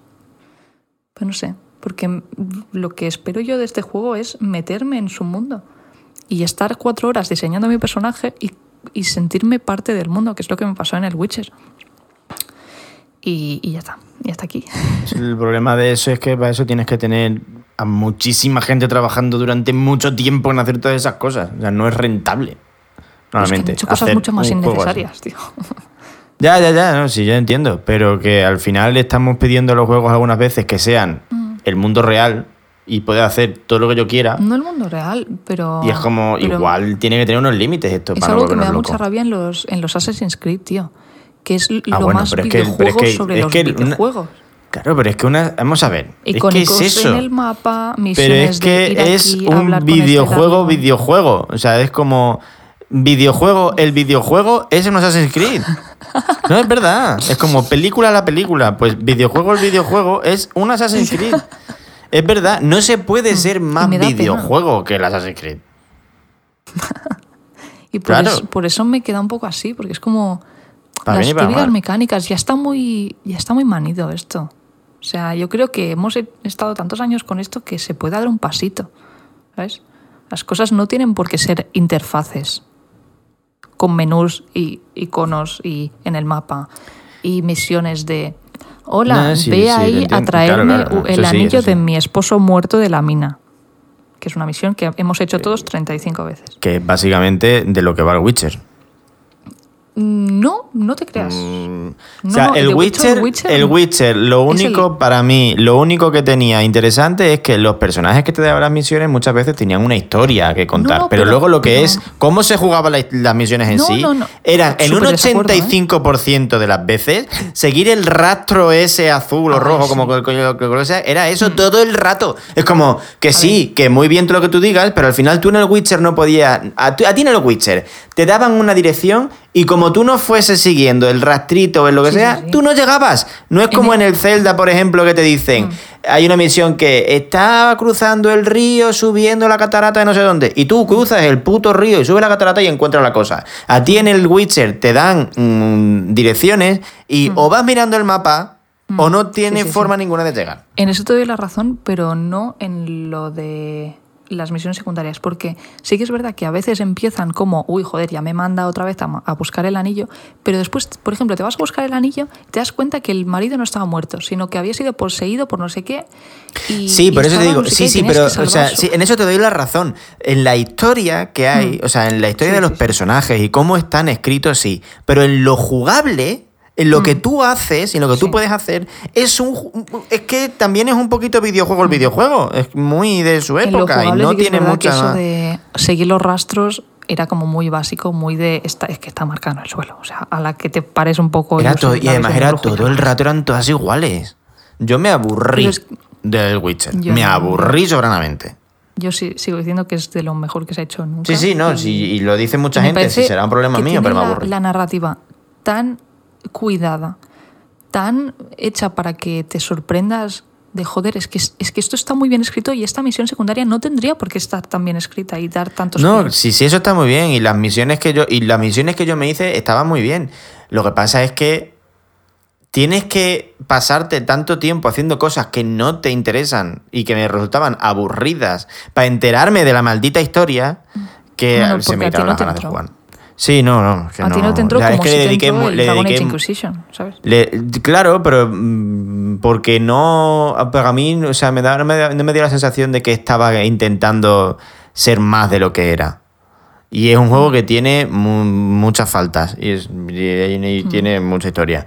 Pero no sé, a mí el Witcher, a mí es que la ciudad esa grande que no me acuerdo cómo se llama, llega un punto que está en una ciudad esa, y que es todo en esa ciudad y no sé qué, a mí eso No es me, todo. me aburrió. Pero es que O sea, cuando ya terminé de ahí Tenemos me una fui a una distinta. isla de no sé qué, era como, estoy cansado ya de otra vez lo mismo. Venga, da vuelta. todo y lo venga, que da tú dices malo, a mí fue de las cosas que más, me- más feliz me Oh. hicieron. Porque llegar a Novigrado, tú, yo sin saber que había la ciudad más grande del mundo de los videojuegos, casi casi, está en, el, está en las cosas más grandes que se ha hecho en videojuegos, llegar ahí y decir, joder, es que esto existe. Y ir por las calles andando. Dejar el caballo, dejar no, de correr, no. ir andando, mirando todo, mirando cómo la gente compra, el puente que ves cómo se pone el sol. Era algo de no creérmelo y estuve dos días jugando, solo paseando. ¿Ves por tú? ese- Es que yo, yo eso no. A o mí sea, me a mí me gusta hacer cosas. Es como, dame cosas para hacer. Y las cosas que te dan para hacer se hacen todas iguales. Y a Mm. mí no me. A mí, eso de quedarme mirando cómo la gente va a comprar el pan, pues me parece muy bien para la gente que os gusta. Pero a mí me aburre. Yo no, yo no me no compro- no me no gasto te 70. jugas. y Perdón, y además me voy a poner estúpido. No me gasto 70 euros en un videojuego para ver cómo una señora que echa de pizza y le compra un pan. Claro, para eso Yo me voy sí. a la panadería y veo a la gente a comprar el pan. O sea, y entiendo que, hay, que, que os guste que, que eso sea así. Y es como que le da colorido. Y, si, y para mí, si luego las cosas que hay que hacer acompañaran, es que me cansé. Porque además el puto juego se controla como el culo. Porque esto es así. O sea, a mí me, me- me parecía de vergüenza lo mal que se controlaba el Witcher. ¿Jugaste Que para coger una cosa del suelo era, le doy para adelante, me he pasado, para atrás, me he pasado, para adelante otra vez. Es como, tronco, Co- pero con un poquito más fácil. Claro, con el mando. Como Yo ha jugado, mando, yo como lo ha todo jugado el 80% de la gente que ha jugado al Witcher, que lo ha jugado en consola. Yo a mí entiendo con que me vengáis. bastante. Yo entiendo que vengáis de lo- del PC y de hacerlo para PC, pero tío, o sea, no sé, No, sí, sí, era muy lioso, contrata a alguien muy que sepa hacer controles para un mando. y está Pasamos muy bien el juego, ¿eh? Y lo que jugué me gustó mucho hasta que me cansé, pero es que es como, ay, de verdad, hay cosas que es que no puedo. Pido perdón. Voy, voy a hacer el, el pim pam pum de, de otras cosas, no de Venga. este año, ¿vale? Ah, el disco Elysium ya hemos hablado mil veces. Ujú. Aún con los fallos estos de mecánicas que no funcionan y de no explicar las cosas, es un juego increíble con una narrativa que no te la crees. No hay, creo que no hay ningún juego más bien escrito que este. Ah, el StarCraft 2, que también he hablado de él, que está gratuito la primera campaña, así que jugadlo en la página de Blizzard. Ah, después el Overwatch, llevo igual cuatro años, cuatro, no sé, desde que salió jugando cada año, llevo, mira qué bonito, he cumplido ahora 600 horas. Hostia. Y llevas menos Y- que, la, que la madre de Ernesto en Animal Crossing. llevo menos que la madre. qué heavy, tío. Pero es que llevo cuatro años jugando. eh. Do- Pero bueno, me sigue 27 de octubre de 2015 salió el Sigo Overwatch. jugando. Tiene 5 años el Overwatch. Ah, pues, pues joder. Pues Madre mía. sí, cuatro o cinco años llevo jugando. Ya salió, es verdad que salió Ah. el 2. ¿Hay Overwatch 2? No me Ah, es verdad, es, es una versión, no ha salido todavía, es una versión modo historia. Ah, ¿no? ¿No me ha salido todavía el. Overwatch 2? No, no, no. Ah, no me entero de nada. Ah, yo sigo jugando mm, y es, es- me hace muy feliz y me lo paso muy bien. La gente a veces importante. es un personas de mierda, pero bueno. Sí, lo te iba a decir, tiene mala fama la comunidad, pero si a Sí. ti el juego te hace feliz. El problema es que, por ejemplo, en juegos como el LOL dicen, ah, es que la comunidad es una mierda, pero no te gritan porque no hay chat de voz. En el Overwatch sí, y es, es obligatorio prácticamente para ganar una partida tienes que estar en el chat de voz y organizarte las estrategias con, con el equipo. Sí, Eso no, es lo no. bueno de los juegos de Nintendo, que te que es como, ay, no tienen chat de voz, mejor. Yo no quiero escuchar a la gente mientras juego al Mario Kart. Pero- y la gente no es- quiere escucharme a mí mientras juego al Mario Kart. A mí es algo que me, me mejoró la experiencia, porque al principio me aburría de jugar sola, sin chat de voz, sin oír a nadie, y era como... Pero cuando empiezas a Sí, está bien, está bien. conectar, conoces a gente, la gente te pregunta cosas, al final te haces amigo de un montón y los agregas y jugáis juntos. Y Pero ya es como gente chulo. conocida. O sea, si No, no, no, gente que conoces en el juego. No, yo es Yo no juego con amigos porque mis amigos ya no juegan a esto. Yo cuando he jugado con gente a juegos online hablando, ha sido gente en el Mario Kart o en el... Mm. Siempre se me olvida el nombre de este juego, ¿cómo se llama? El, el Apex Legends. Siempre ha sido con gente que conocía y sí, sí, porque además que a mí, me- a mí jugar online me produce ansiedad. Entonces, mm, menos al Mario Kart, porque se me da bien. Pero juegos de tiro no puedo. El único que he podido jugar online ha sido al, al Apex Legends, porque estaba jugando con gente que no conocía mucho por aquel entonces, pero sí que conocía gente del, del Discord de sobre 10, eh, Víctor y no me acuerdo quién más. Y me iban contando un poco y era gente que sabía que me iba a tener paciencia porque además estamos jugando para pasárnoslo bien, ¿sabes? A mí me produce mucha ansiedad porque es como... mm, van a pensar que soy un inútil porque lo soy, porque no sé jugar. Y, Pero en fin. Ah, Eso. Me quedan solo dos para mencionar. Uno está para móviles y tabletas y es gratuito, así que se llama Bonbon Cakery, que es un idle game, que yo no he jugado nunca a estas cosas. Y idle game. Ah, Idle, vale, sí, sí, sí, sí, sí, Mm. Idle, Idle Game. no, no juego de idols eh, japoneses. Sí, co- correcto. Eh, esto, para aclarar un poco el término este, son como juegos... A ver, Ernesto es el experto en esta mierda. Yo voy a intentar explicarlo desde mi poca ah, experiencia. Son como juegos que se juegan solos. Y aunque tú no hagas nada, el juego avanza. Ah, como el Cookie ¿Sabes? Clicker. Algo así, sí. También lo tenía. Entonces, Buenísimo tú cuando haces, ¿eh? cuando haces cosas, avanza todo, claro. Pero si no las haces, también. ¿Sabes? O sea, avanza mejor si tú estás ahí atendiendo, pero, pero eso va tirando, tiene su ritmo y tal. Entonces, el Bonbon Cakery es uno de una tienda de, de, past de dulces, que es así como pixel super cookie. Entonces, tú ves como el, Estoy viendo. la, tienda entera y, y con- tienes pues a cocineros y a gente que está en plan en la recepción. Entonces mm, vas creando platos y tiene varias mecánicas, que es la de gestionar la tienda, que es como ir haciendo los dulces y a la vez ir colocándolos para que la gente los compre. Después tiene Me lo otro estoy de hacer instalando mientras lo dulces, que es como mezclando. Gracias, es increíble. Y, y es muy divertido. O sea, mezclar ingredientes y te salen aleatoriamente, bueno, aleatoriamente, te salen así de random dulces para venderlos después. Después tiene como concursos, depende de la puntuación. Tienes que cambiar los, los dulces que vendes en cada temporada para que la gente los compre, porque no todos se venden en las mismas temporadas. Y es como al principio es un poco overwhelming, porque quizás si no estás acostumbrado a estos juegos no entiendes muy bien cómo funciona. Pero una vez entiendes, ah, que aquí se hace esto, ah, que aquí se hace tal, es tan adictivo, pero adictivo en plan bien, de que no te estresa nada. O sea, es súper relajante y tú lo pones y estás un rato. si no puedes estar 100%, lo dejas ahí avanzando solo, porque ese es el punto del juego. Y, y me, me hace- me pone muy contenta. Eso de te- lo tengo en el, en el iPad y, y dando y tanto, pues pongo el sofá a jugar un rato y lo cierras y ya está. Y es súper bonito. Y lo último ya es. Gracias.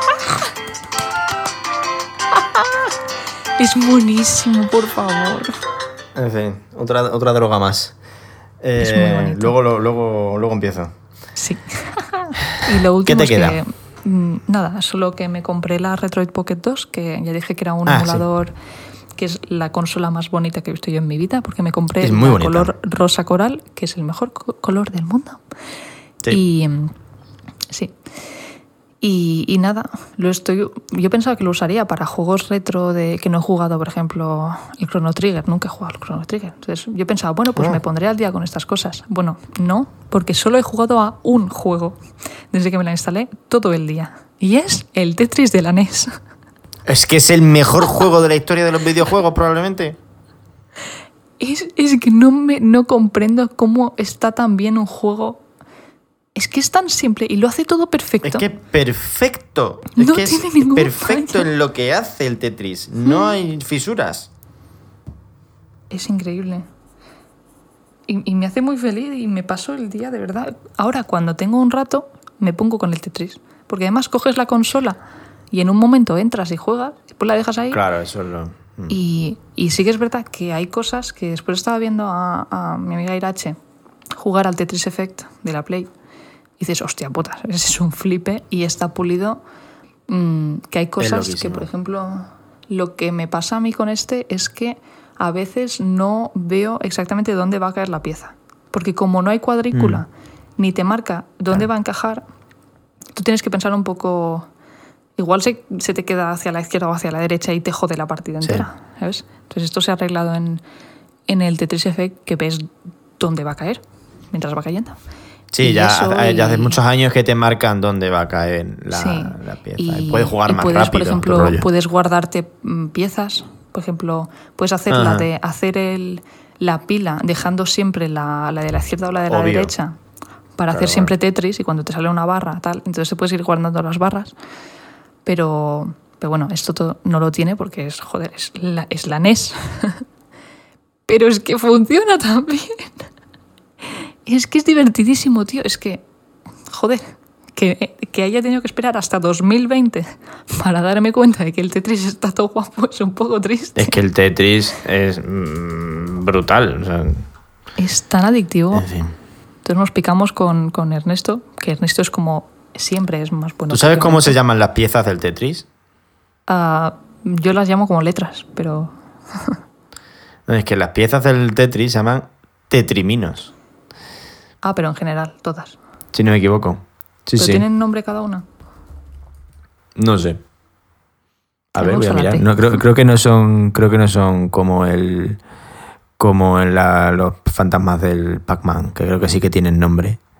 No, son tetriminos. Ay, qué monos.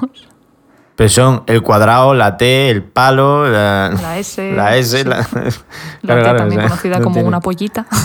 La S, la Z. el- la, la T, no, es una T. No es una. Vale. Madre mía, está fatal, ¿eh? Madre mía, por favor. Eh, ¿Terminaste con está. tu Yo, juego? yo ya he terminado. Sí. Fenomenal. A mí me quedaban por nombrar, solamente nombrar, ya he dicho el Animal Crossing, ya he dicho el Hades, el Spider-Man, Miles Morales, que todavía no me lo he terminado porque hace que no juego no sé cuántas semanas, y obviamente el de Last of Us parte 2, que es el mejor juego del año. Vengan los cyberpunkis que vengan, mm, para mí el mejor juego del año es el de Last of Us. Porque sí, porque y además de la forma en la que cuenta la historia, la historia que cuenta, los personajes, todo. No, ya he, ya he hablado alguna vez aquí de esto, o sea que no voy a añadir nada Yo- más. lo- los oyentes sabrán esto porque ya lo habrán visto, pero esta noche son los Game Awards. Y Ah, esta noche son los Game Awards. Bueno, es, iba a decir, no tengo ninguna duda de que va a ganar el, el juego del año, pero es que igual lo gana el Animal Crossing. Es que no lo sé. No. ¿Tú qué No, crees? Yo no tenía ni idea de que eran hoy los juegos. Los Game. Awards. O sea, yo soy de los que toda la vida se ha quedado despierto hasta las tantas para ver estas cosas. Mm, Y este año, para que veas lo fuera que estoy de todo esto, no sabía ni que eran hoy. Mañana cuando me despierte habrá muchos trailers y muchas cosas de estas y me enteraré de quién ha ganado. Pero es que, mm, no sé, he perdido el interés muy, muy fuertemente en estas cosas. Y yo estaba enterado antes de todo y leía todo y, me- y he perdido el interés. Ha sido como, ya está, ¿no? me he cansado. Ya volveré. Eh, últimas, última eh, sección de cosas, muy rápido. eh, Muy rápido, muy rápido, porque es la 1 y 5, yo me tengo que poner a cocinar. Y tú tienes que estar atenta para ver si viene el de Seúl. Eh, tenemos aquí un poquito cajón desastre eh, de cosas que han estado bien este año. Eh, y Julia tiene puesto este podcast, porque Sí. es así ella de feliz. Pero es verdad que es algo que me ha hecho muy feliz. Y, y saber que, que mm, me po- podía hablar de cosas que me gustaban mm, y tener que, o sea, el pensar, tener que medio prepararlo o al menos aclararme en mi cabeza qué quería decir. Es algo muy guay de, joder, mm, ah, pues voy a buscar esto a ver cómo decirlo, o esta información que no sé, no sé qué. Am, y hablar de cosas, es que solo hablamos de cosas que nos gustan. Es que es lo más positivo del mundo. Y, y además, que respecto a algo que, que hablamos muchas veces aquí, pero tema salud mental, a mí me ha ayudado muchísimo saber que tengo, que por ejemplo, los viernes a las 10 hay que grabar. Entonces, tienes que despertarte, mm, es decir, te despiertas porque tienes eso. Y al día el día anterior te despiertas porque dices, "Ah, pues tengo que hacer el guion, que no, se me olvide, tengo que escoger las canciones. Entonces te- me organizo mucho mejor el tiempo cuando sé que tengo que hacer las cosas en un día y una hora concretas. Porque ya sabéis que estudio a distancia y no tengo horarios de nada, ni de clases, ni de nada. Es todo trabajar yo sola. Entonces, tener cosas fijas en la semana me ayuda un montón. Entonces, estoy muy contenta. Y además, ¿con quién mejor que hacerlo? Que aparte de ser gracioso Hombre. y ser mi amigo, editas que te cagas. O sea, ¿qué más puedo pedir? Eso no te lo voy a negar, eso sí lo hago bien. Eh, eh, oh, coño, para una cosa que. Porque es lo mío, básicamente. No, y tienes razón en lo que dices, que hay muchas veces que ocuparte el tiempo. Y es verdad que a mí me pasa un poco lo contrario que a ti, que tú tienes como muchas cosas que hacer y te sirve esto un poco como para descansar y despejarte y pensar en otra cosa. Y a mí me pasa lo contrario, que es que no tengo más cosas que hacer. Entonces esto me sirve para ocuparme el tiempo y para hacer una cosa que me gusta y que disfruto y que hago bien. Por lo menos la parte de edición sé que la hago bien. Le dedico mm, quizás más tiempo del que mm, fuese necesario. Muy probablemente. Yo parece- es verdad que aquí siempre estamos con la coña de que yo llego y no me he preparado nada, es verdad, eh, muchas veces pero le dedico del doble o el triple de horas eh, a editar que a grabar. Y estamos grabando durante... bueno, hoy nos hemos sentado, hemos abierto el Skype a las 10 de la mañana y es la una. Y le dedico, le dedico muchas más horas a editar que a, que a grabar, porque al final yo lo que quiero es que suene bien. No como el eh, 90% de los podcasts de este país que suenan a culo. Igual lo que te están contando es muy interesante, pero escucharlo es un dolor. Por, lo menos para mí es un dolor. Y como a mí No, me sí, gusta sí. escuchar cosas que suenen bien, yo intento que este podcast suene bien, aunque lo grabe en mi cocina con la caldera haciendo ruido. Lo importante es que vosotros no os enteréis de que la caldera está haciendo ruido. Lo sabéis porque os lo digo yo, no porque lo oigáis. Así que estoy muy contento también de hacer este podcast, la verdad. Que es como. mm, me hace feliz. Es una Me cosa que. feliz. Es una, de las, es, es una de las pocas cosas de las que estoy de las que puedo estar orgulloso de haber hecho este año. Qué bien, qué bonito. Así que mm, estoy muy contento. Muchas gracias, Julia. Te Ay, quiero a mucho. ti, guapo. Y, y ahora algo menos emotivo, que es que me he hecho mm, apli- tres aplicaciones que me han hecho muy feliz. La primera, obviamente, es Etsy, porque me está dando dinero, sorprendentemente. Lo cual está muy bien. me da Hasta dinero. el punto de tener que decir, parar un poco, por favor.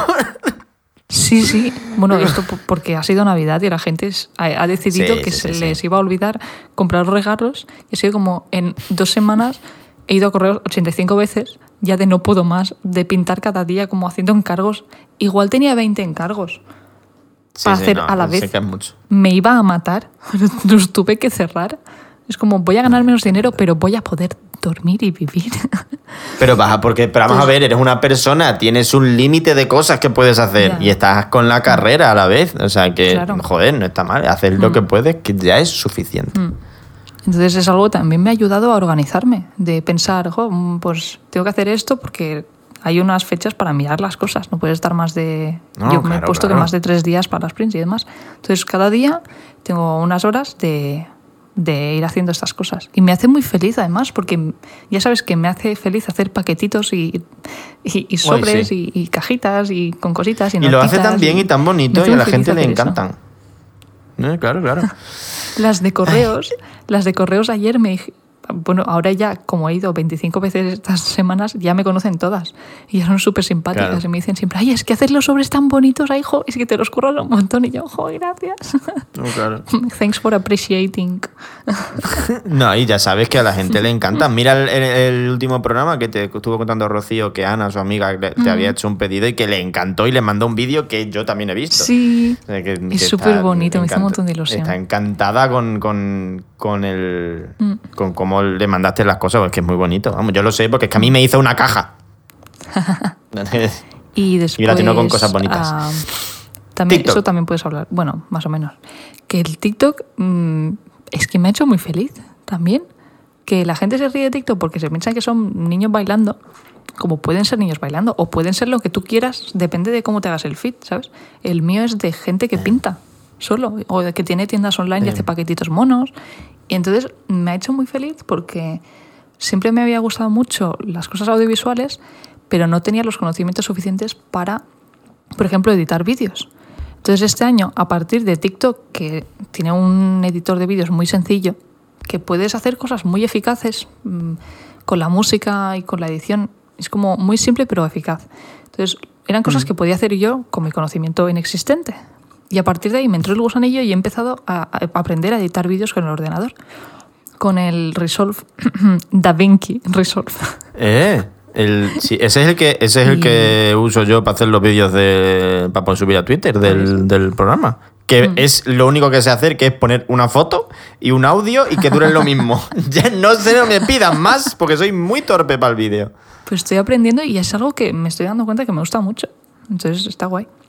Y lo último ya como, como fantasía, que no me creo que esto exista, el Too Good To Go, tío. ¿Qué es eso? ¿Cómo que qué es eso? ¿En qué año vives? es la, la aplicación esta de que tienen algunos establecimientos de comida para que cuando se acaba su horario cada día, tú vayas a recoger cosas para que no las tiren. Entonces, tú, desde tu aplicación, tienes, ah, por ejemplo, esta tienda, por ejemplo, supermercados, cafeterías, ah, panaderías, fruterías, cosas así, ah, calculan más o menos lo que les va a sobrar y ponen unos packs a la venta. Y esos packs van entre 2 y 5 euros cada uno. Entonces tú los compras antes de que se acaben y, y te dicen, vale, pues esta tienda cierra a, la, a tal hora, tienes que recogerlo a, a tal hora. Y tú te vas ahí y le dices, mira, he comprado esto, enseñas el código y te dan una, una cajita sorpresa de cosas que o se iban a poner malas o, o no se han vendido suficiente o lo que sea. Pero ¿cómo saben esta gente que le- lo que les va a sobrar? Supongo que calculan un poco más o menos. Y además, ah, si les sobra mucho, te ponen más cosas. Y es, me parece una fantasía que el otro día hemos pedido alguna vez de una, de una panadería aquí enfrente. Nos han puesto cosas súper ricas, pero es que el otro día pillé una del Dunkin', del Dunkin' Donuts. Bueno, bueno, bueno. Eso es muy peligroso. ¿eh? Eso es tan peligroso como que cada donut ahí cuesta como dos euros igual de, norm- de normal. Y tú te vas ahí, igual 2,50 te cuesta un donut. Pues yo pagué 3,99 y me llevé a casa 7 donuts. 7 donuts entre donuts y bollitos rellenos. Pero una cosa tan buena. Estamos flipando. 3,99 creo que pagué.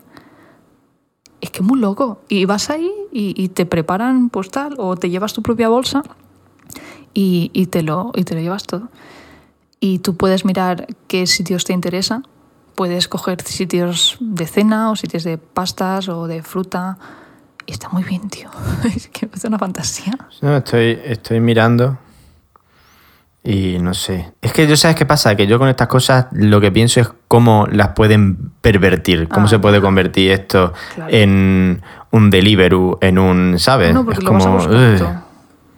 Ya, ya, pero... Yo entiendo que... No, pero está bien porque tiene, tiene un mapa en el que te dicen qué sitios que tienes cerca Mm. Eh, hacen esto. O sea que está, está bien. Yo entiendo que Hay una floristería. Sí, Ay, Dios. que puede ser que se empiece a hacer como cosas que igual no se iban a tirar, pero que te las meten ahí también, ¿sabes? que te las venden de otra forma. Ah, o no sé, o sea, yo siempre pienso en cómo van a pervertir esto para. No, pero let people enjoy things, Oscar.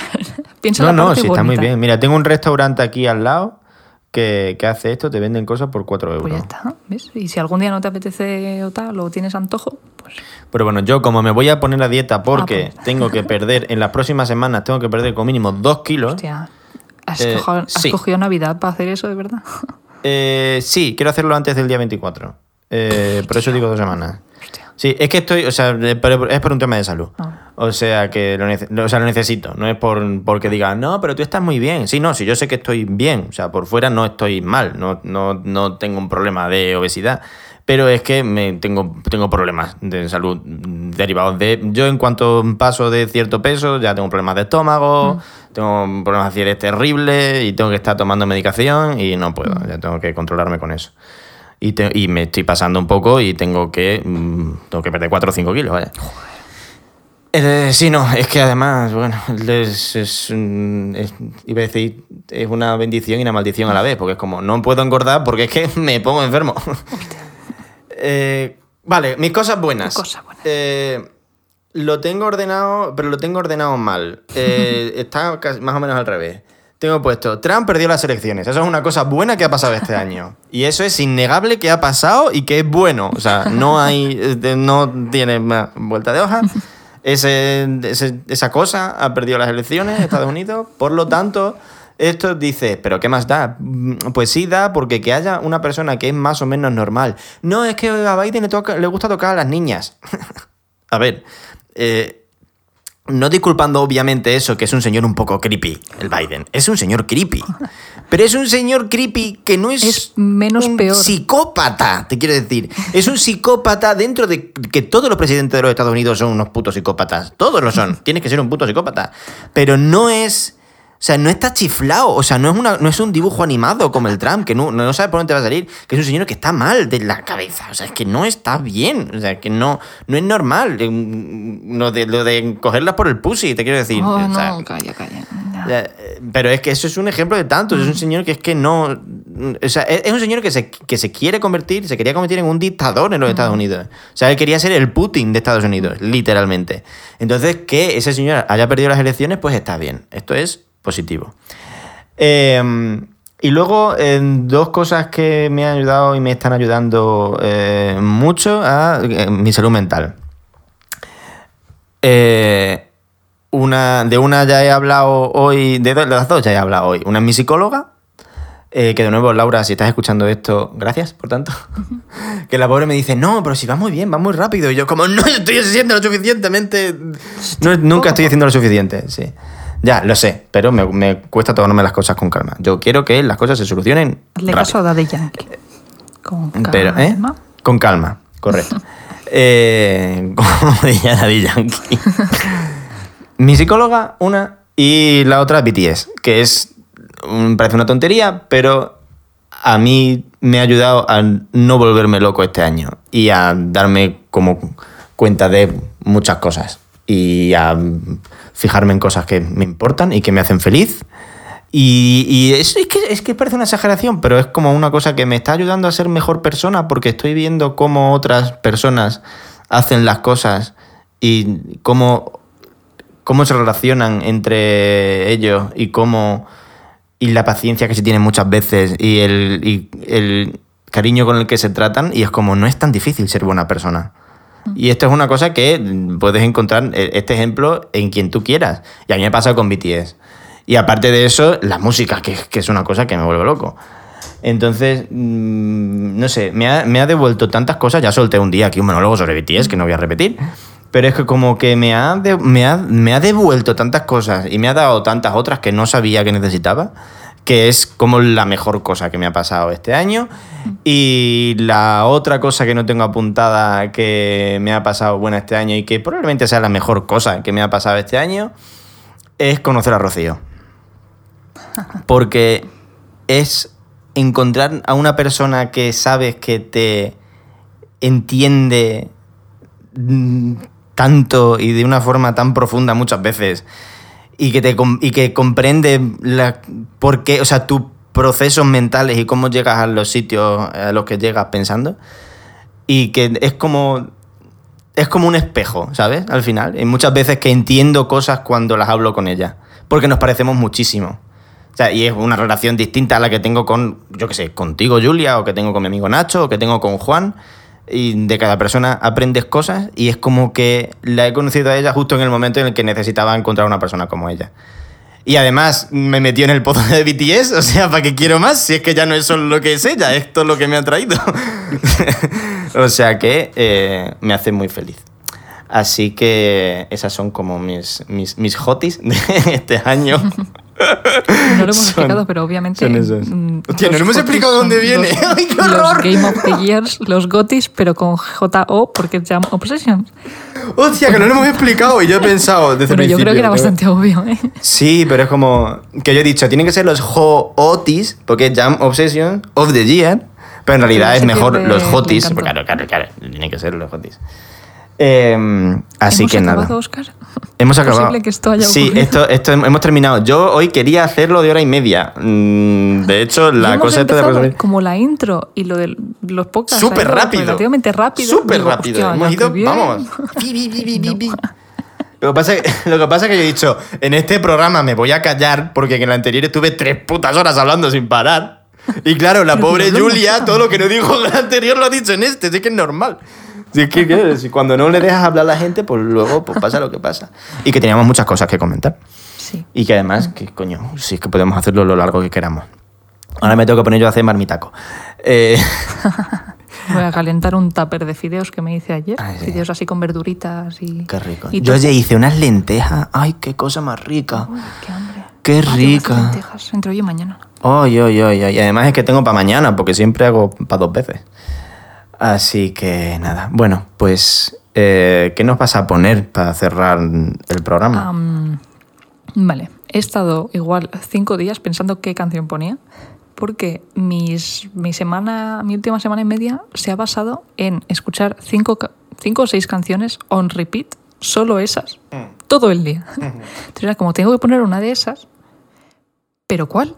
Porque me gustan todas por igual. Entonces ah, he descartado todas las que fuesen de 2020 porque probablemente las quiera meter en el próximo programa. Ah, está bien. Así que voy a poner una ah, que me hace muy feliz, tío. Que es como tiene un mood súper guay. Es una canción de The Wombats que se llama Tokyo, Vampires and Wolves. Tokyo, entre paréntesis, Vampires and Wolves. Y es, es que es súper feliz, me anima un montón, te da unas vibes súper chulas. Y, y probablemente ya si os gusta el rock indie la conozcáis, porque... Pero bueno, ah, es que es buenísima, así que pues la escucháis y lo disfrutáis igual. Y así cerramos esto con un poco de, no sé, felicidad y cosa animada. Con buena vibra. Good vibes, como el Satisfyer. Sí, que sepas que me- mi psicóloga ayer me dijo, sí, escuché uno que habláis mucho del Satisfyer. y, y mi respuesta fue como, a ver, mucho, mucho tampoco. Solo es la foto del programa, en realidad. ¡Qué vergüenza! Ay, sí, sí. En fin, es lo que hay. Eh, pues nada. Eh, nos Muchas quedamos. gracias, Oscar. Nos quedamos de nada. Nos quedamos con eh, Tokyo Vampires and Wolves de The Wombat. Gracias por llegar hasta aquí, si habéis llegado. Gracias, Julia, por todo. A ti, por la- guapo. por la vida. Hasta luego. Adiós. Adiós.